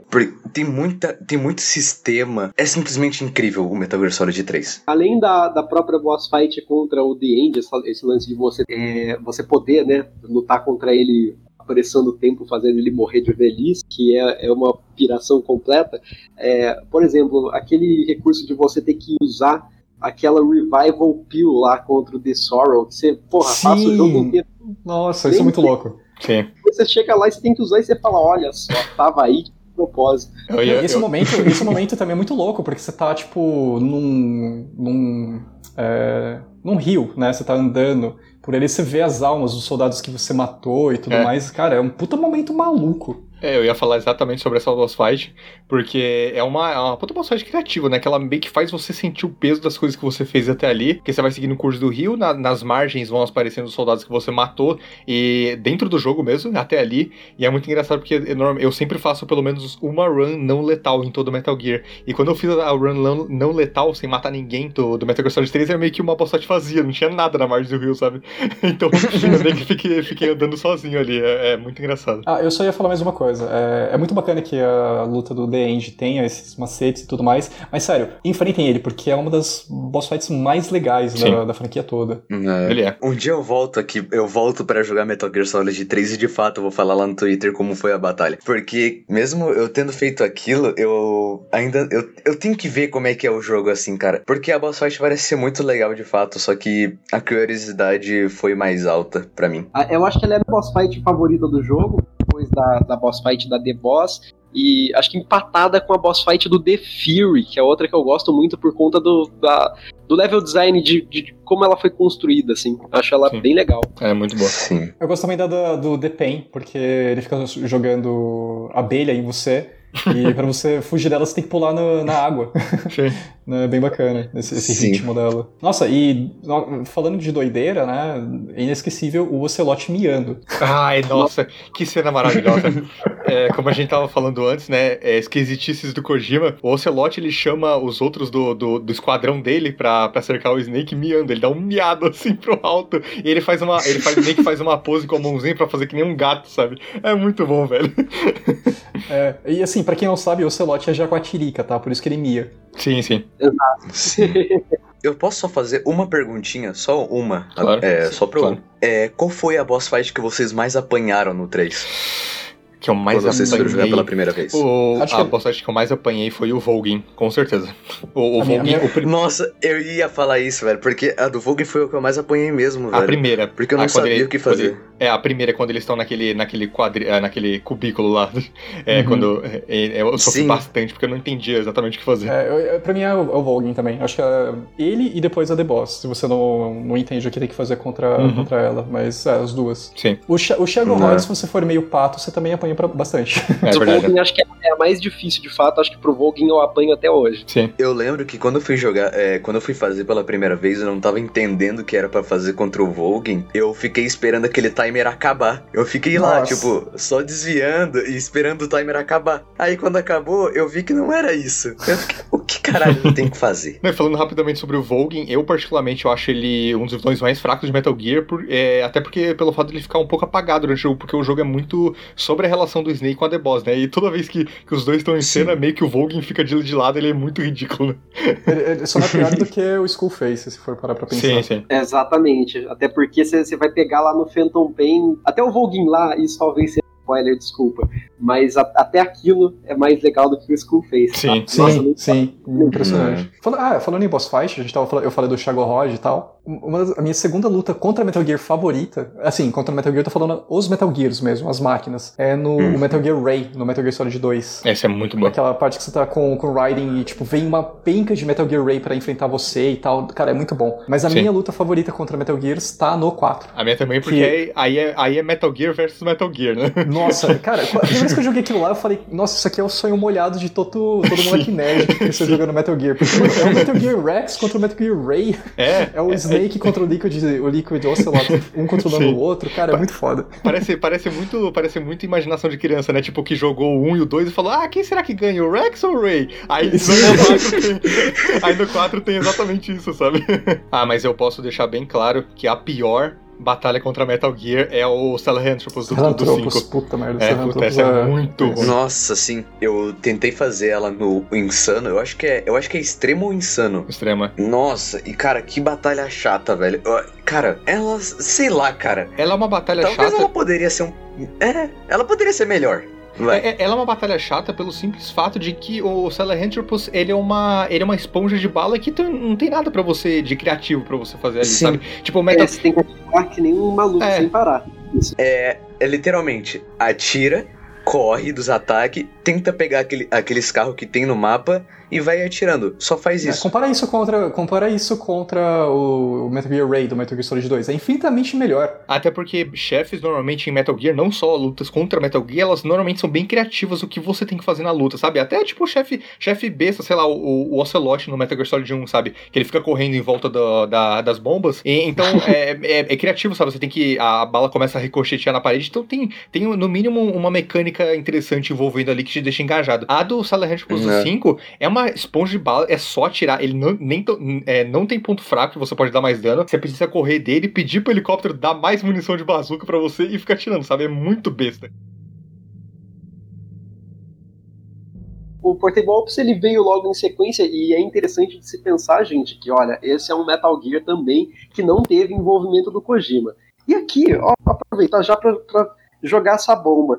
É, vocês acham que o, o Kojima foi uma, uma pessoa ali muito egóica em desconsiderar esse jogo do Canon? Porque Na verdade, eu ia falar exatamente sobre isso, que ele, na verdade, ele é, pro- ele é produtor do jogo, né? Ele não dirigiu, mas ele é produtor. Tem entrevistas dele, eu já vi uma entrevista, eu, eu não sei, é, não lembro exatamente qual foi, mas eu acho que, se não me engano, com algum repórter da IGN, que era uma... Ele perguntou o que, que o Kojima achava do Portal Ops, e o Kojima falou, embora alguns elementos do da história do Portal Ops não se encaixem é, no geral, no escopo geral, ele ainda considera o Portal Ops canon, enquanto a Konami, particularmente, não considera o Portal Ops canon. E eu, eu acho eu acho a história do, do Portal Ops realmente importante pra você entender, principalmente o Peace Walker. E não só isso, mas é, é as maneiras como ele, como ele introduz coisas novas que serão mais, mais aprimoradas só no, no Peace Walker, A né? gente falou muito de evolução entre a franquia, né? E eu acho que se você passar pegar um paralelo entre o que acontece no Portable Ops mecanicamente falando, no Peace Walker e no Phantom Pain, você consegue ver uma linha evolutiva. bem grande, até com relação, sei lá, se pegar a mecânica do Fulton, por exemplo. Sim. Uhum. Que, que começou né, no Peace Walker, mas foi muito melhor, melhor implementado no 5, né? Mas sobre, sobre Portable Ops, eu particularmente não tenho muito o que falar, é, pelo fato também que eu acho ele objetivamente o pior Metal Gear de todos, assim. É, não só Solid, mas Metal Gear no geral, eu acho ele o pior. Eu não acho ele um jogo necessariamente ruim, mas eu acho que ele, ele é muito. Ele não é gostoso de jogar at all, sabe? Ele não é, não é legal. É, a jogabilidade dele é bem, bem truncadinha e chata. É, a história eu acho ok, mas nada demais também. Então, assim, é, é um jogo. É um jogo, jogo legal para conhecer, sei lá, vendo a história dele no YouTube, sabe? Mas uhum. não, não é algo que eu falaria, olha, precisa jogar esse, porque não é um jogo muito legal de jogar. Então é, é basicamente isso. Eu queria puxar essa deixa e também falar que existem outros Metal Gears. Existem uh, Metal Gear Acid, né? Que envolve os negócios de carta lá, um, meio bizarro. E o é, Ghost of Babel, né? Eu, eu, acho que nem vale a pena a gente falar deles porque são spin-offs e, assim, estão no mesmo barco do Portable Ops, não são jogos muito bons. E não acrescentam muita coisa também, né? É. Sim. Vamos falar de um Metal Gear brabo agora, então, né? Que, como a gente já tinha citado, foi o que fez muita gente olhar pro PS3, que é o Metal Gear Solid 4. Esse é, cara, esse, esse é foda. Esse é foda. Cara, o Metal Gear Solid 4, ele para mim é a definição de, cara, orgasmo supremo de fanservice e, e, e sabe? e, e, e, vamos, vamos encerrar isso aqui da maneira mais épica possível, sabe? Porque ele é o encerramento da, dessa, dessa saga dos Patriots, né? Que envolve o Big Boss, envolve o Solid Snake, envolve o Raiden e tudo. Então, então é, é, é, cara, é um final assim digníssimo, sabe? É um jogo que tem por volta de 20 horas de duração, em que metade, pelo menos 10 horas delas são só cutscene. Uhum. Eu, eu, inclusive no, no nosso, nosso roteirinho aqui de anotações, eu tinha citado que o, é, o Metal Gear Solid 4, ele pode por vezes ser exagerado no, no fanservice dele, só que é um fanservice muito honesto. Sim. Sim. Principalmente para quem realmente é fã de Metal Gear, né? Eu acho que o Kojima uhum. soube, Não. sei lá, ele cheirou uma carreira de cocaína de 30 metros e falou falou, beleza, eu vou jogar tudo que é. eu quero aqui pra vocês. Isso, foi. isso é muito importante citar que o Metal Gear Solid 4, ele é, ele é o Kojima, tipo, solto, tipo, solto, faz o que você quiser com o jogo, sabe? Ele, ele, ele é maluco, sabe? O Kojima é maluco, ele, ele faz o que ele quer com o jogo e, como eu disse, é, metade das, das 20 horas, mais ou menos, é, são cutscenes e ele, ele não tem medo, sabe? Ele, ele vai fazer aquilo e foda-se, sabe? É, é, a história que ele quer contar e, e falando em, em, em fanservice, cara a volta do, do Old Snake pra. Que, né, é, antes era só do Snake, ele, por causa do, por causa do genes, que é uma história muito complexa que a gente não vai entrar aqui, ele envelhece muito rápido, então no espaço de 5 de cinco anos entre, entre o 2 e o 4, ele envelheceu e já tá. Já é um velho de bigode. Tá o Old é, Snake? Sim, é Old Snake. E a volta dele pra, pra Shadow Moses é um momento, cara, que, nossa, velho, a primeira vez que eu, que eu vi aquilo. Aperta o peito, né, cara? É, é incrível, cara. É incrível como, como ele vai andando por Shadow Moses e a as vozes do, do codec do primeiro jogo vão, vão passando na cabeça dele. E é muito legal que é algo que eu que eu já citei alguma vez antes, acho que no, no trilho de podcast, mas que é um formato de história que eu gosto muito, que é o, basicamente uma tese, né? Que ela, na conclusão dela, ela retoma o início, que é o Metal Gear Solid 1. Então ela retoma uhum. o tema que foi tratado no início ele, e mostra Olha, Shadow tem uma retomada na tese no jogo. Exato. Essa foi o melhor paralelo que eu É muito legal. Você que tinha falado que o Kojima é doido e tal. e eu, eu posso estar tá lembrando errado isso, mas eu me lembro de. É, no Metal Gear Solid 5, né, o Phantom Pain, tem aquele esquema lá do chifre, do, do, do Venom Snake, ficar crescendo e tudo. Sim. E o, e o Kojima é tão doido que, na verdade, ele não só queria que tivesse um chifre, mas que ele desenvolvesse um rabo. Um rabo? É um rabo? É alguma Sim. coisa assim, tipo, é um diabo, tá ligado? Tem o, o, o chifre e um, e um, rabinho, assim. Aí Sim. o Shinkawa falou, não, deixa, aí já é demais. Chega, pa, parem isso, então. Ó, eu posso estar lembrando errado, mas era alguma coisa absurda, assim, que o Yoji Shinkawa chegou e falou, não, e Kojima, menos. Alguém precisa segurar de tempos em tempos, né? Mas não é o que acontece no Metal Gear 4. O Metal Gear Solid 4 realmente é o Kojima doidão. Ele basicamente vai encerrar essa história do. do que começou, né? No, no que foi, foi introduzida no, no Metal Gear Solid 2, mas que vinha desde o primeiro, até desde os Metal Gear MSX, que é essa saga dos Patrons, né? Que são a organização que é, é muito complexa que controla o mundo. E basicamente ela usa guerras no 4, ela usa a economia de guerra para se, se autoalimentar. E chegou um certo ponto que ela não é mais administrada pelos, pelos membros do Patrons, porque todos já morreram morreram. Ela é administrada por uma, uma inteligência, um sistema de inteligência. Isso, é. é um sistema de inteligência artificiais que ela fica se alimentando, sabe? E é. E, é, e como a gente citou em todos os jogos, existe um paralelo muito legal com, com a vida real, que. Muito legal, não, né? Muito triste. Que é essa, essa indústria militarista e como ela, ela é um ciclo que é uma bola de neve que vai crescendo, né? Então é, é mais um tema tratado pelo Kojima. A gente tem que lembrar também que tem um, um, detalhe nessa criatividade toda do Kojima aí. Se eles não soltassem ele para fazer tudo que ele queria, a galera ia matar o Kojima e jogar bomba na Konami. Então meio que ele tinha meio apertado isso aí. Sim. Inclusive porque, assim, o Metal Gear Solid 4, como eu já tinha citado, não era pra ser dirigido pelo Kojima, mas ele recebeu, tipo, foi, foi, levou tanto hate falando assim, não, tem que ser o Kojima, o pessoal ameaçava e tal, que ele falou, beleza, eu volto pra essa, essa direção. Sim, o, o Metal Gear Solid 4 é, é, é um encerramento perfeito, assim, ele, ele até termina, olha só, com casamento. Olha aí, olha a novela. É uma. Não é só casamento, mas é o, é, o, é o casal mais, tipo, what the fuck da série é, toda. É, muito louco. É um, é um cagão é, é, é um interesse, era um interesse amoroso, é, amoroso do, do Solid que, caga, que casa com um cagão, né? Então é muito louco. É. Não, o, o jogo, esse jogo. Cara, o jogo tem, tem, um trafic, tem um traficante, não, tem um weapons dealer, né? Que ele tem um macaco que fuma. É, cara, olha, olha o nível que o é Kojima. É muito, cara, eu, falei, eu não falei zoando. O Kojima cheirou umas cocaína muito louca. Esse, esse jogo é. Ele é tão louco que ele, que ele fica bom. Não, não tô falando que ele é realmente ruim, mas ele. ele é, essa, essa extrapolação, ela realmente vira uma qualidade do jogo, sabe? Uma personalidade única dele. E, cara, tem, pra mim tem uns momentos. É, talvez o meu momento favorito, não é a minha boss fight favorita, mas o meu momento favorito em Metal Gear, que é a boss fight final contra o, contra o Liquid Ocelot no topo lá de Outer Haven, que uhum. é o. que é o, aquela aquele navio gigante. E, cara. É sensacional. Cara, que luta, velho. É uma luta que ela, ela faz um fanservice tão bom e tão respeitoso, porque cada fase da luta vai representando um jogo, um jogo da franquia Solid diferente. Então, ela começa com, com, com o Encounter Team do Metal Gear Solid 1, e aí o HUD lá em cima é, é, simulando o Metal Gear Solid 1. Ele depois, depois passa o 2 com a música do 2, e depois passa o 3 e, e cara... E os HUDs vão mudando também. Sim, os snakes vão mudando, é muito, cara, que luta, velho. Eu, eu tô pensando na pessoa que vai estar tá ouvindo o nosso podcast depois e que tá ouvindo porque tá querendo criar uma curiosidade assim Sim. pro Metal Gear, nunca jogou e tal, e aí ela ouve a gente fala cenas que envolvem casamentos e macacos. Muito bom. Exatamente. Eu acho que essa pessoa vai ficar perdida depois, mas eu, se ela também não se interessar por Metal depois dessa, cara, poxa, eu não sei mais o que fazer. Cara, e assim, o Metal Gear Solid 4 é tão doido, mas tão doido, que eu, assim, com convicção, eu acho que ele só poderia ter sido lançado quando ele foi lançado, em 2008. Se fosse, tipo, um hum. jogo para ser lançado na década seguinte, sei lá, 2017, 2000, até 2013, sei lá, eu acho que ele não seria feito. Eu acho que é um jogo muito da época dele. Eu, é, eu também acho. Eu que, que dariam, dariam sinal verde para esse projeto, cara. Ele é muito da época dele. Assim, óbvio que ele começou o desenvolvimento antes, né? Desde acho que 2005, quando o, PS, o PS3 foi anunciado, já tinha alguma coisa dele, né? Isso foi lançado em 2008. Mas, real, eu acho que pela, pelo tanto de doideira que ele tem, cara, ele não, não seria feito hoje em dia, não. Que, mas vale a pena, cara. Realmente, mas vale que a, a gente falou. É, é para encerrar a franquia, é feita para fã de Metal Gear, apesar que eu sei de gente que começou a jogar pelo 4 e gostou, o que eu acho muito doido. É, eu também acho muito maluquice. Mas eu, Porque... eu já vi isso, cara. sim, sim. Tem um cara do, do Game Grumps, o, o Ross. Se não me engano, teve um episódio que eles estavam comentando sobre Metal Gear e ele começou pelo 4. e ele gostou. Eu acho isso muito maluco, velho.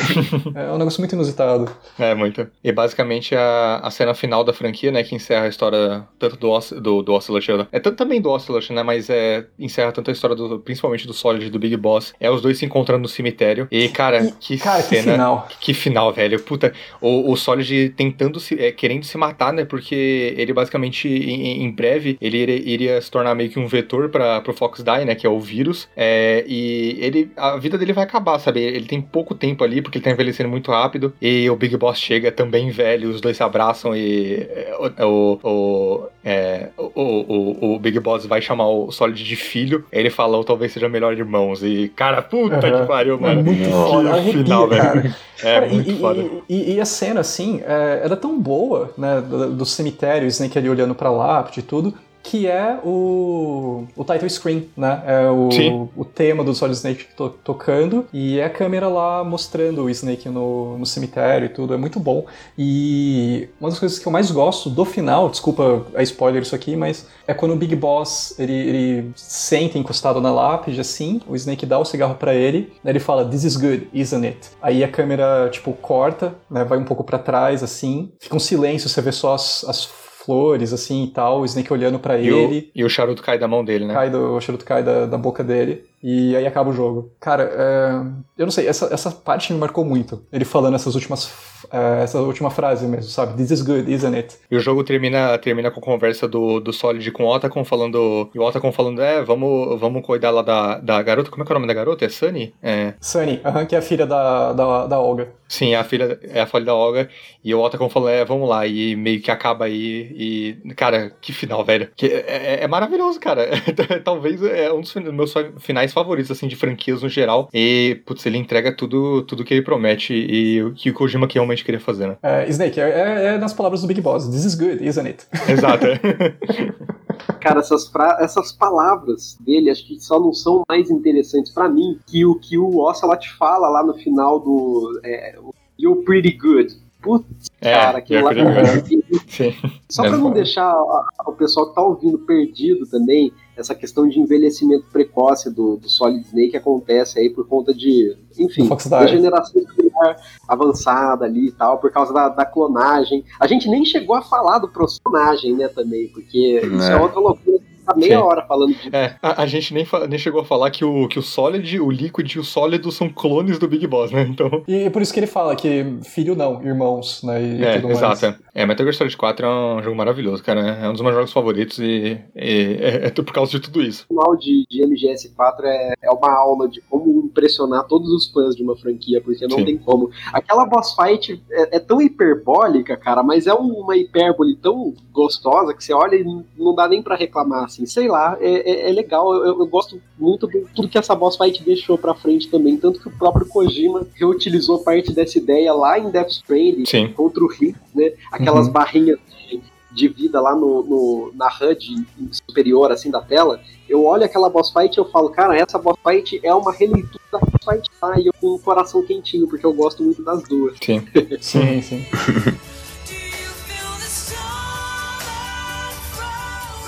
Bom, e dois anos depois do, do Metal Gear Solid 4 veio um outro jogo, meio que pra, pra dar uma amarrada em algumas coisas da, da história, que foi o Peace Walker, Metal Gear Solid Peace Walker, que é um jogo que muita gente. É um jogo bem divisível, né? Muita gente odeia esse jogo, eu particularmente gosto bastante. É, é, ele tem, tem sistemas muito interessantes que depois foram carregados pro Metal Gear Solid 5, né? O Phantom Pain. E é um jogo que eu gosto bastante. Eu gosto da história, gosto da. de, de, de como. De, gosto principalmente, principalmente da, da evolução do, do Big Boss nesse jogo, né? É claro que ela não é, não é tão, tão legal quanto a do 3, mas eu gosto bastante como, como ele basicamente faz as pazes com o passado dele e com o fato dele ter, dele ter matado a The Boss. E ele finalmente entende o que a The Boss quis dizer na, no final do 3, né? É um jogo, eu realmente gosto bastante dele. O Snake falou basicamente o que, o que eu penso também. Eu ainda tô jogando ele, então não posso falar muito a respeito, que ainda tô no começo, mas ele é bem legal. É meio complicado para mim, porque quando eu comecei a jogar o, o Peace Walker, eu joguei ele no meu celular antigo. Eu usei um emulador de PSP porque eu ainda não tinha Legacy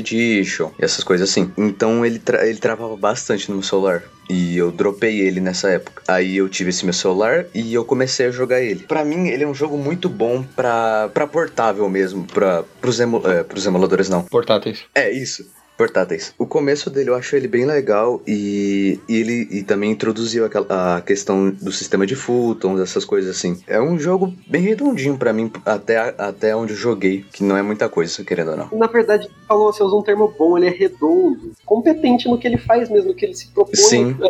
Esses recursos que foram introduzidos ali foram muito bem é, ampliados depois pelo, pelo, pelo Phantom Pain, né? Pelo Ground Zeroes não, porque o Ground Zeroes é, um, é só um prólogozinho, mas pelo Phantom Pain sim. Cinco anos depois do Peace Walker, é, veio o que é basicamente uma sequência direta dele, né? Direto dos acontecimentos do Peace Walker, que é o Metal Gear Solid 5 The Phantom Pain, que um ano, um ano antes teve um prólogo chamado Ground Zeroes, que foi vendido a preço cheio, sendo uma que é um... do caramba. É, é, uhum. sendo que é um meio que um, uma, de, uma... Não é bem uma demo, mas é uma demonstração de como seria o jogo completo, sendo meio que um prólogo dele, é, durando uma hora mais ou menos, sendo vendido a preço preço cheio, que é uma maluquice. Eu lembro de uma coisa, até hoje, quando eu fui, eh, quando eu fui jogar o meu primeiro Metal Gear, que foi o Ground Zeroes, eu tava pensando, eu não tava, tipo, eu, eu não sabia que era um prólogo. Ou seja, eu fui com a maior vontade do mundo pensando, caralho, vou jogar aquele jogo lá, o The Phantom Pain, vai ser muito legal, jogo de mundo aberto, uau. Aí quando eu fui jogar o Ground Zeroes, não sabendo disso, eu fiquei, tá, mas cadê o resto?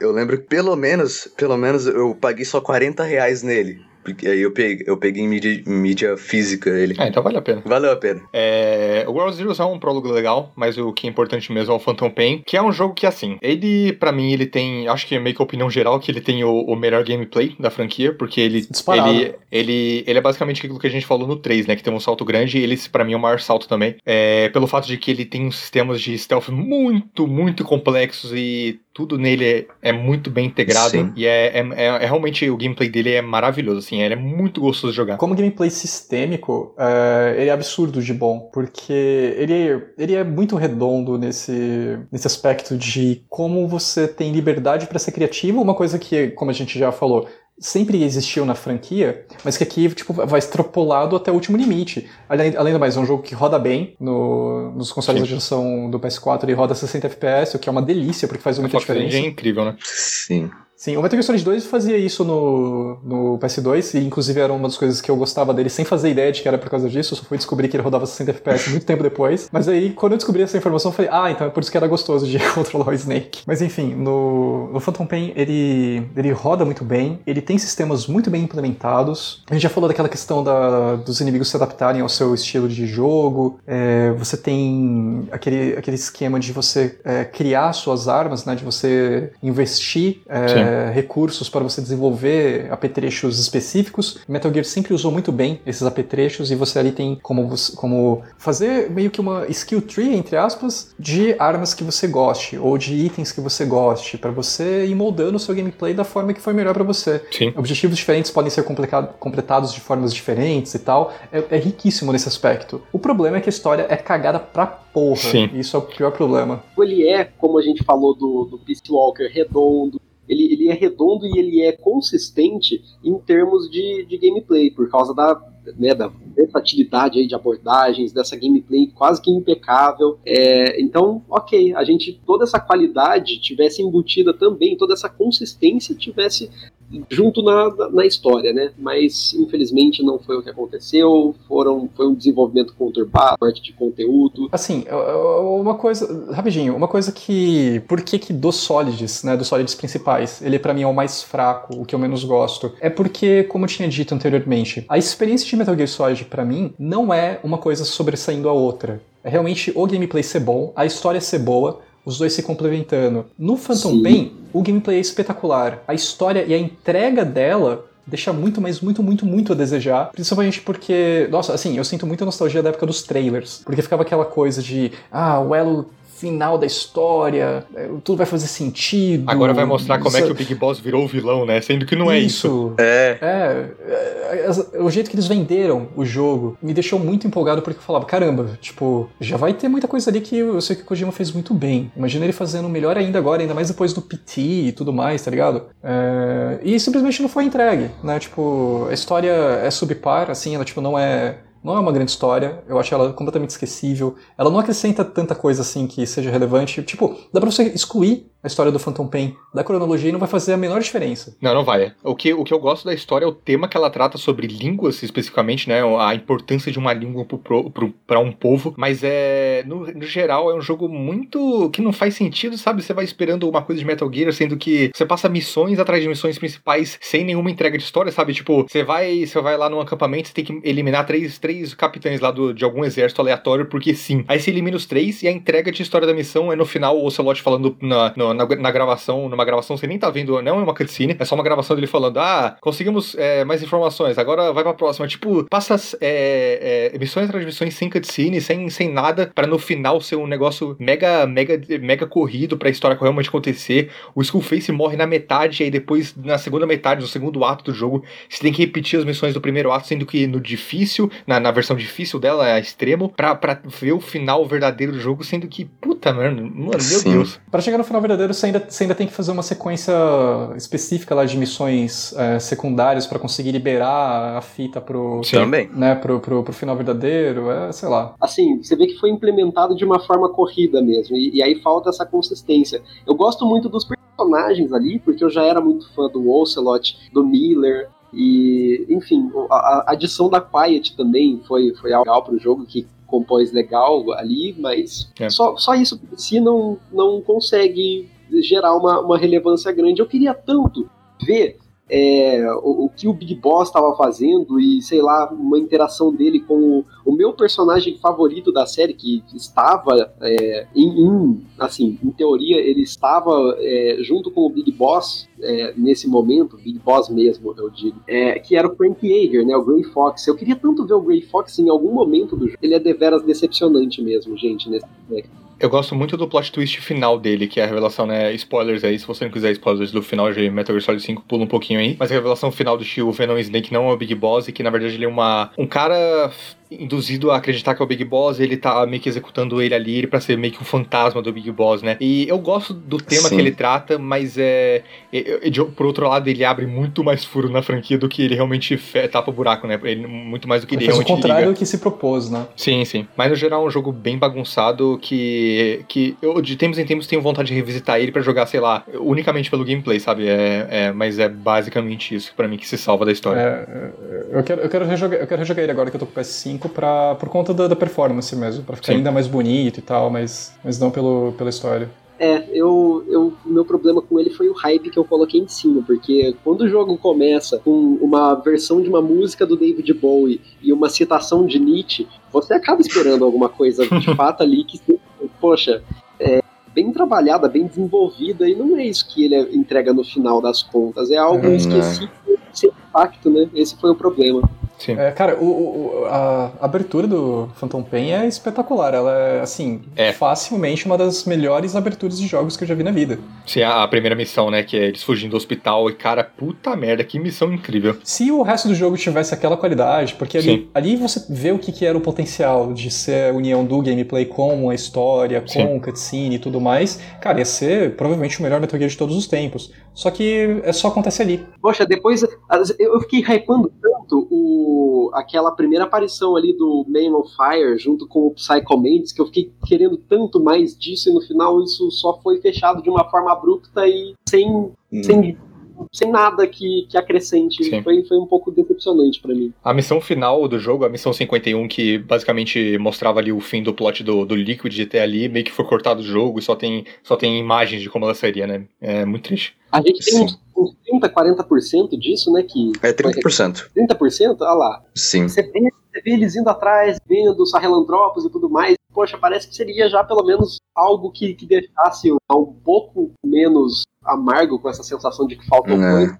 É. Acho que mesmo com isso eu, eu, continuaria com essa sensação, né? Acho que todo mundo uhum. continuaria. Tem a questão também das missões secundárias, que para mim é uma. É, é, eu acho que serve mais só para encher linguiça, porque é muito repetitivo, pelo menos do que eu joguei. É, tu vai no lugar, pega o cara lá, faz o fulton e pronto. Ou tu, tu tem que destruir um grupo de blindados e pronto. Ou tu, destru... tu só tem que matar um cara e essa coisa assim, é, fica muito Você vai atrás de um urso, você vai atrás de um urso lendário. É. Ela, ela serve é, basicamente para mostrar o quão bom é o gameplay do jogo. A né? graça nas side quests é você tentar variar o máximo possível as coisas, porque senão fica assim, muito chato. Sim, fica maçante. Quando eu fui fazer a platina do Phantom Pain, é, depois de bastante tempo, assim, ela foi ficando maçante, não teve jeito, sabe? É, assim, é, a platina, a platina do Phantom Pain é realmente bem escrota, que você precisa fazer todas as missões no S. Eu só ia falar, eu só, eu só ia falar da, da questão da, da 51 ali, eu sei porque foi cortada, porque na verdade o Kojima tomou ela para fazer o Metal Gear 4. Nossa!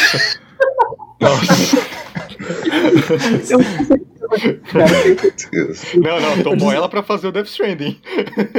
Ah, pode ser também, pode ser também. É verdade, ele tomou, tomou 51 pra fazer o Death Stranding, faz sentido. Muita gente fala. É, é, é claro que o Metal Gear Solid Phantom Pain ele é é um jogo inacabado, né? Tipo, ele foi lançado um jeito não deplorável, mas assim, você consegue ver que faltou o que era para ele ser né? Não só pela questão da missão 51 e tudo. Mas ainda assim, eu acho que mesmo que ele tenha que ele saísse completo, eu acho que ainda assim a gente veria problema em relação a essa questão das repetições, de, de como a história é, é entregue e tal. Eu acho que por mais que a gente possa colocar a culpa na Konami em si, eu ainda acho que tem coisa ali que, independente de ter tido esses problemas do desenvolvimento e do, da conclusão ali da, do romance entre Konami e Kojima, ainda assim ele não entregaria o que, que a gente realmente queria. Né? Isso é muito triste, eu acho. Bom, mas uh, outro jogo que, pra, antes da gente encerrar, que a gente é um jogo que a gente precisa falar, que vale muito, muito a pena falar, é o Metal Gear Rising Revengeance, que é um jogo focado no Raiden, que é um jogo da Platinum de Hack and Slash, que é um ótimo Hack and Slash. Sim, ele saiu em 2013, só pra, pra contexto, tá? Sim. Ele saiu entre Peace Walker e Ground Zeroes. É, ele é um jogo claramente melhor que Metal Gear Solid 5. Sim. É, e... É, pel- olha pelo lado bom, olha pelo lado bom. Ele pelo menos foi terminado, né? Exato, e pelo menos isso. E, cara, que jogo maravilhoso, cara. Esse jogo, ele, ele é tipo Metal Gear Solid 4. Ele é um, ele é um orgasmo ali de loucura e cocaína, sabe? Porque ele, ele é, é muito gostoso louco. de jogar. Ele é muito gostoso. Ele é um, ele é um hack and slash ótimo. é, falando mais da parte hack and slash, que entrega realmente ali uma história interessante, né? Mesmo que o arco do, do Raiden já, tinha, já tivesse sido fechado no 4. Mas ainda assim é, é muito legal e, cara, é um jogo que vale muito a pena ser jogado. Uhum. Ele é divertido. Se você gosta de Bayonetta ou dos outros hack and slashes da, da Platinum, ele entra logo ali no, no hall mesmo de, de jogos bons da, da Platinum. Ele Sim. pode não ter toda aquela essência de Metal Gear, porque ele é um estilo totalmente diferente de jogo, mas ainda assim é um grande jogo. Ele, ele é muito, muito bom. Uhum. Pior que Metal Gear Rising me fez gostar mais do Raiden. Eu acho que isso é bem unpopular opinion, assim, porque pessoas gostam mais do Raiden pelo que ele faz no, no 4 e no 2 mesmo. Mas eu, eu não tinha muito um vínculo com o personagem. E, e no Rising isso acabou sendo um pouco mais estabelecido depois.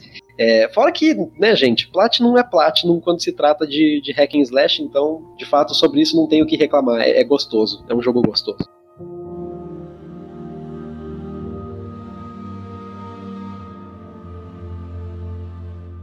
Pra finalizar, é, acho que seria bacana a gente pegar todos, a- todos os jogos aí da cronologia que a gente citou e dar uma nota de 0 a 10. O que, que vocês acham? Eu acho, eu acho válido. Pode ser. Aham, vamos, vamos fazer rodada assim, tipo, Metal Gear, eu falo a minha nota, daí cada um fala a nota que, que daria, né? O, Sim. é, o Telha, ele não jogou todos, mas não tem problema, porque isso aí vai servir de parâmetro pra ele poder esperar alguma coisa, né? Creio eu. Aliás, esse podcast eu acho que ele serve mais pra aumentar o meu hype, pra eu tomar vergonha na cara, pra ligar o meu PS3 e jogar. Porque É. eu, eu comprei, eu comprei a Legacy e tá parada até agora, velho. Eu joguei, Faça tipo, isso. muito pouco. Esse podcast inteiro já vai ter valido a pena. Oh, Faça isso. objetivo, Então- objetivo cumprido. Aí, o que, que eu vou fazer? Eu, quando for jogar de, é, de volta e terminar o Metal Gear Solid 4, o Metal Gear Solid 2, o Peace Walker, que ainda, né? Tô indo lá. Eu vou voltar aqui, vou escutar de volta. E lá no Twitter, no meu Twitter, que é o TLH ou arroba detelha, segue lá por favor. Eu vou falar tudo de volta e eu vou fazer um podcast só que em letra. É isso. Pode. Justo, Cara, justo. Provavelmente, provavelmente ninguém vai ler até o final, mas beleza. Eu leio, eu Eu leio, eu leio, eu leio. Marca a gente lá. Ah, É, obrigado. a gente lá. Bom, é, pra Metal Gear original, eu dou 8 barra 10. Eu dou 9. Eu dou 8,5. Vou ficar no, no, no meio termo aí. Olha aí. Beleza. Metal Gear 2 Solid Snake eu também dou 8 barra 10. É, eu só dou 8. Esse eu dou 8 também. Metal Gear Solid é é um pouco complicado. Na época em que ele saiu, eu daria um 10 redondo. Mas jogando hoje em dia, eu acho que tem muitos elementos dele que envelheceram bastante. Sim. Então eu, eu, tiri- eu tiraria um- alguns pontos aí. Eu daria 8,5 de 10 pra ele. É, eu dou 8,5 pro, pro Metal Gear Solid também, e vocês podem perceber que minha nota pro Metal Gear de MSX foi maior que a do Solid, mesmo eu gostando mais do Solid, mas eu acho que o Metal Gear, é, o de MSX, merece um mérito a mais, porque ele é muito inovador pra época, então eu dei uma nota maior. for analisar as minhas notas com relação a uma outra, a do primeiro Metal Gear ela tem que ser alta, Metal Gear. A do segundo Metal Gear eu desci meio pontinho porque eu acho ele um pouquinho menos impactante, mas não tira muito. Uhum. E aí agora, no Solid, eu fico na dúvida sobre o que eu faço, mas acho que eu vou dar um, um 8,5 também, só pela questão dele ter envelhecido mal em alguns aspectos, mas Uhum. é um, um jogo maravilhoso. Tanto que é um jogo que precisa de um remake bem feito, né? Então acho que, assim, como eu falei, pra época eu acho que é um 10 assim, sem medo, por conta de tudo que ele faz e tal, mas aquela questão, é, é, é, na época. Jogando hoje em dia, eu acho que é um pouco mais problemático do que se a gente comparasse um filme, por exemplo, né? Como ele era na época e como ele envelheceu para hoje e tal. Eu acho que é mais difícil de você curtir o Metal Gear Solid de hoje do que na época em que ele saiu. Metal Gear Solid 2, Sons of Liberty, eu dou sem medo nenhum 10. Eu também dou 10 sem medo. Gente, eu vou, eu vou ter que dar 10 também, não tem como. Esse, esse não tem como, cara. É 10. Tipo, ele pode ter problemas, alguns erros ali e aqui, mas foda-se, eles são anulados por quão, quão incrível é a história dele e tudo que ela fala, sabe? Ele tem um furinho ou outro, mas o resto é, é tudo tão bem constituído Sim. que a gente tem que gostar dele. Sim. Metal Gear Solid 3 Snake Eater é o meu favorito, 10. É, 10 medo. também, não tem como, 10. É, eu, eu dou 9,5. Não ah, pergunte. Ó, oh, oh, calma, eu posso explicar, eu posso explicar. Eu, ó, quando eu fui jogar pela primeira vez, eu não tava muito familiarizado com o jeito como é que é o jogo. Ainda mais que, quando, como eu fui jogar primeiro 5, e uma coisa que eu senti falta no começo foi é, andar agachado, não deitado, aquilo ali me destruiu demais. Então fica com 9,5. Mas é okay. um ótimo jogo. Justo, justo. É, só o Carlos vai dar, dar nota agora. É, The Twin Snakes eu dou, sei lá, 5. porque realmente é, é, Pô, mas, é frustrante. Ó, mas olha, mas olha pelo lado bom. O Snake deu um chutinho num foguete. esse, esse... Por, por, isso, por isso merece 5, porque é tão absurdo que você dá risada. Exatamente. Mas se não tivesse isso, ele, ele levaria 4. Então, Sim, é. isso, isso dava um pouco sim, porque é aquela coisa de tão ruim que é bom, tá ligado? Não, no Twin Snakes tem o, tem o Snake dando um monkey flip ali, mano. Quando a, quando a, quando a Sniper Wolf é, vai isso atirar. Isso já, já mostra a essência do jogo. Olha só, Metal Gear Portable Ops, eu acho que eu dou 6. Eu dou 6 também. Eu dou 6,5 porque eu sou bonzinho.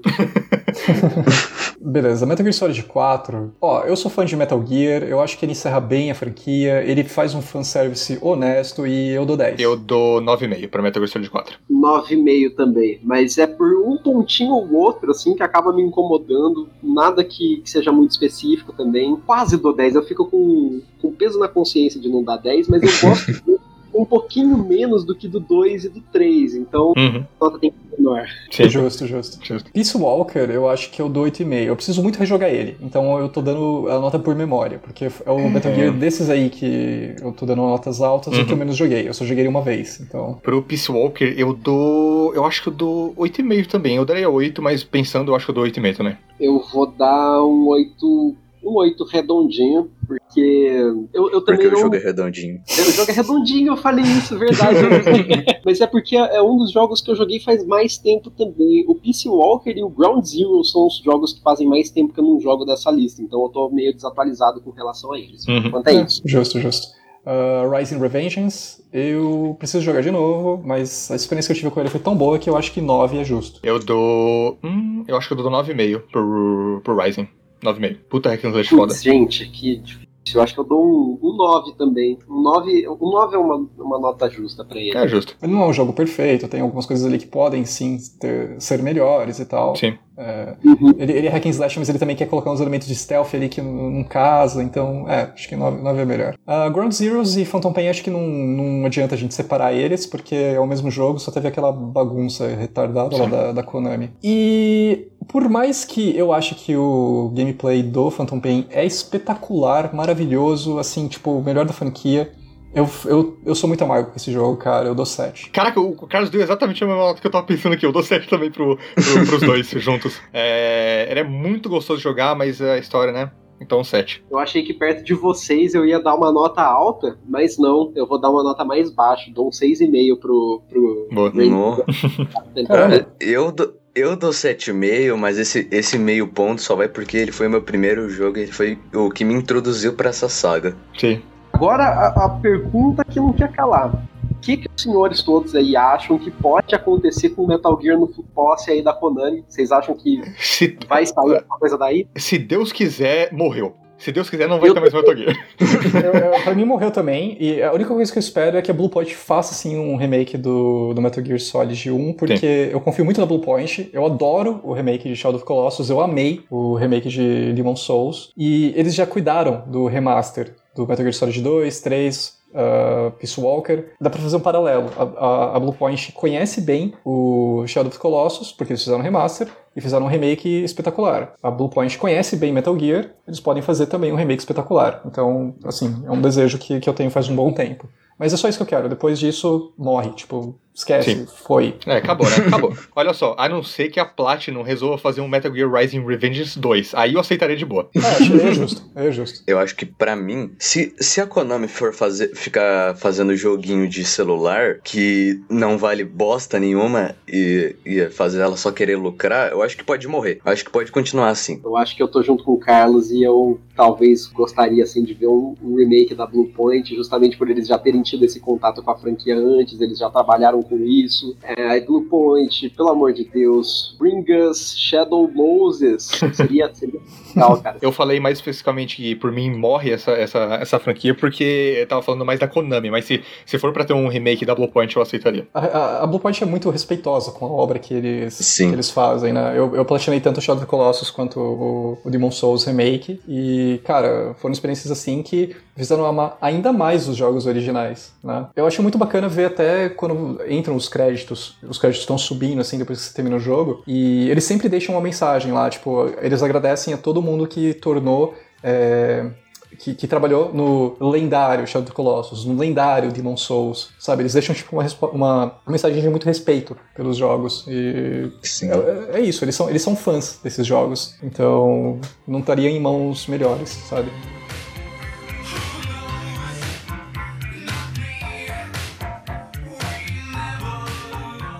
É, hoje a minha ideia com esse tema era justamente falar sobre tudo que Metal Gear trouxe para o mundo dos games. Assim, a gente acho que conseguiu deixar bem clara a evolução que os jogos foram propondo, não só dentro da própria franquia, mas sim para o panorama geral. Assim. E o, o, panorama em si que eu queria trazer aqui era a, a opinião dos meus queridos convidados que estão aqui comigo hoje. Mas claro que dentro de Metal Gear a gente sempre pode falar sobre mais coisa, então, se esse episódio aqui se sair bem, caso alguém aí tenha gostado, por favor, me avise, porque a gente pode trazer mais coisas a respeito da franquia mais para frente. De repente, falar sobre algum dos jogos em específico, de repente, trazer esse pessoal aqui de novo, ou algum outro convidado que tenha ainda outras visões para espalhar sobre é, essa magnum opus de Hideo Kojima. Certo, gente? Então, muito obrigado aí, todos vocês. Muito obrigado, Carlos, Snake, Juan, porque vocês são maravilhosos. Foi, foi um prazer falar sobre Metal Gear.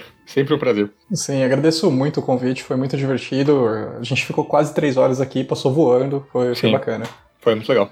Muito obrigado. Cara, para mim está sendo muito, muito surreal ainda, porque eu sou como a maioria do pessoal que escuta o Pixel, eu sou, eu sou bastante fã do Pixel. Eu lembro até hoje como eu conheci ele, que eu tava só scrollando o Spotify e do nada apareceu o Pixel, mas eu deixei passar, é, eu deixei passar. Aí depois de um tempo eu conheci um pessoal e depois eu conheci a Mafê. Eu conheci a Mafê, eu dei follow nela e tava ali na bio dela que ela era uma das, uma das participantes do Pixel. E foi assim que eu criei mais vontade ainda de escutar o Pixel. Eu agradeço de fato pelo, pelo esse convite. Eu sei que eu não falei muito, mas é porque eu não joguei todos os jogos da franquia. Eu sou bem novato, mas eu ainda agradeço de fato por fazer um episódio com vocês três. Pessoas que eu admiro de fato. E é isso. Falou pouco, mas falou bem. Maravilhoso, gente. Foi um prazer imenso estar aqui com todos vocês. Muito obrigado por terem aceitado o meu convite. E fiquem à vontade para se despedir aí do pessoal agora, falar um tchau. Mãe, eu te amo. Bom, é, a gente tem nosso podcast semanal, eu, o Carlos, o, o Dan e o Seitian, o Gustavo. É, é, toda semana, é, quinta-feira, às duas horas da tarde, a gente publica nosso podcast em todos os, todas as plataformas de podcast, Spotify e todas as outras. Então, é, ouçam lá que a gente gosta muito do trabalho e, e muito obrigado pelo convite de novo. Imagina. Uh, a roupa do, do Snake é Ashen Underline Snake. Isso. pra quem quiser seguir ele. E a minha é arroba Charl SMTG. C-H-A-R-L-S-M-T-G. E é isso aí. Leiam os meus textos também, que eu agradeço muito. Sim, textos ótimos. Valeu. Eu já tinha dito antes, mas quem quiser aí, ó, arroba detelha. T-H-E telha. Isso aí. Se você sabe português, você sabe falar, falar telha, então não precisa soletrar. Obrigado. Tenta falar lá comigo, eu sou bem gente fina, eu tento responder sempre o pessoal. Muito obrigado a todos que ouviram até aqui. Foi um prazer aí vocês terem acompanhado nossa, nossa linha de raciocínio. Então, espero que todos fiquem bem. É isso, até a próxima. Namastê. Tchau. Falou! Tchau!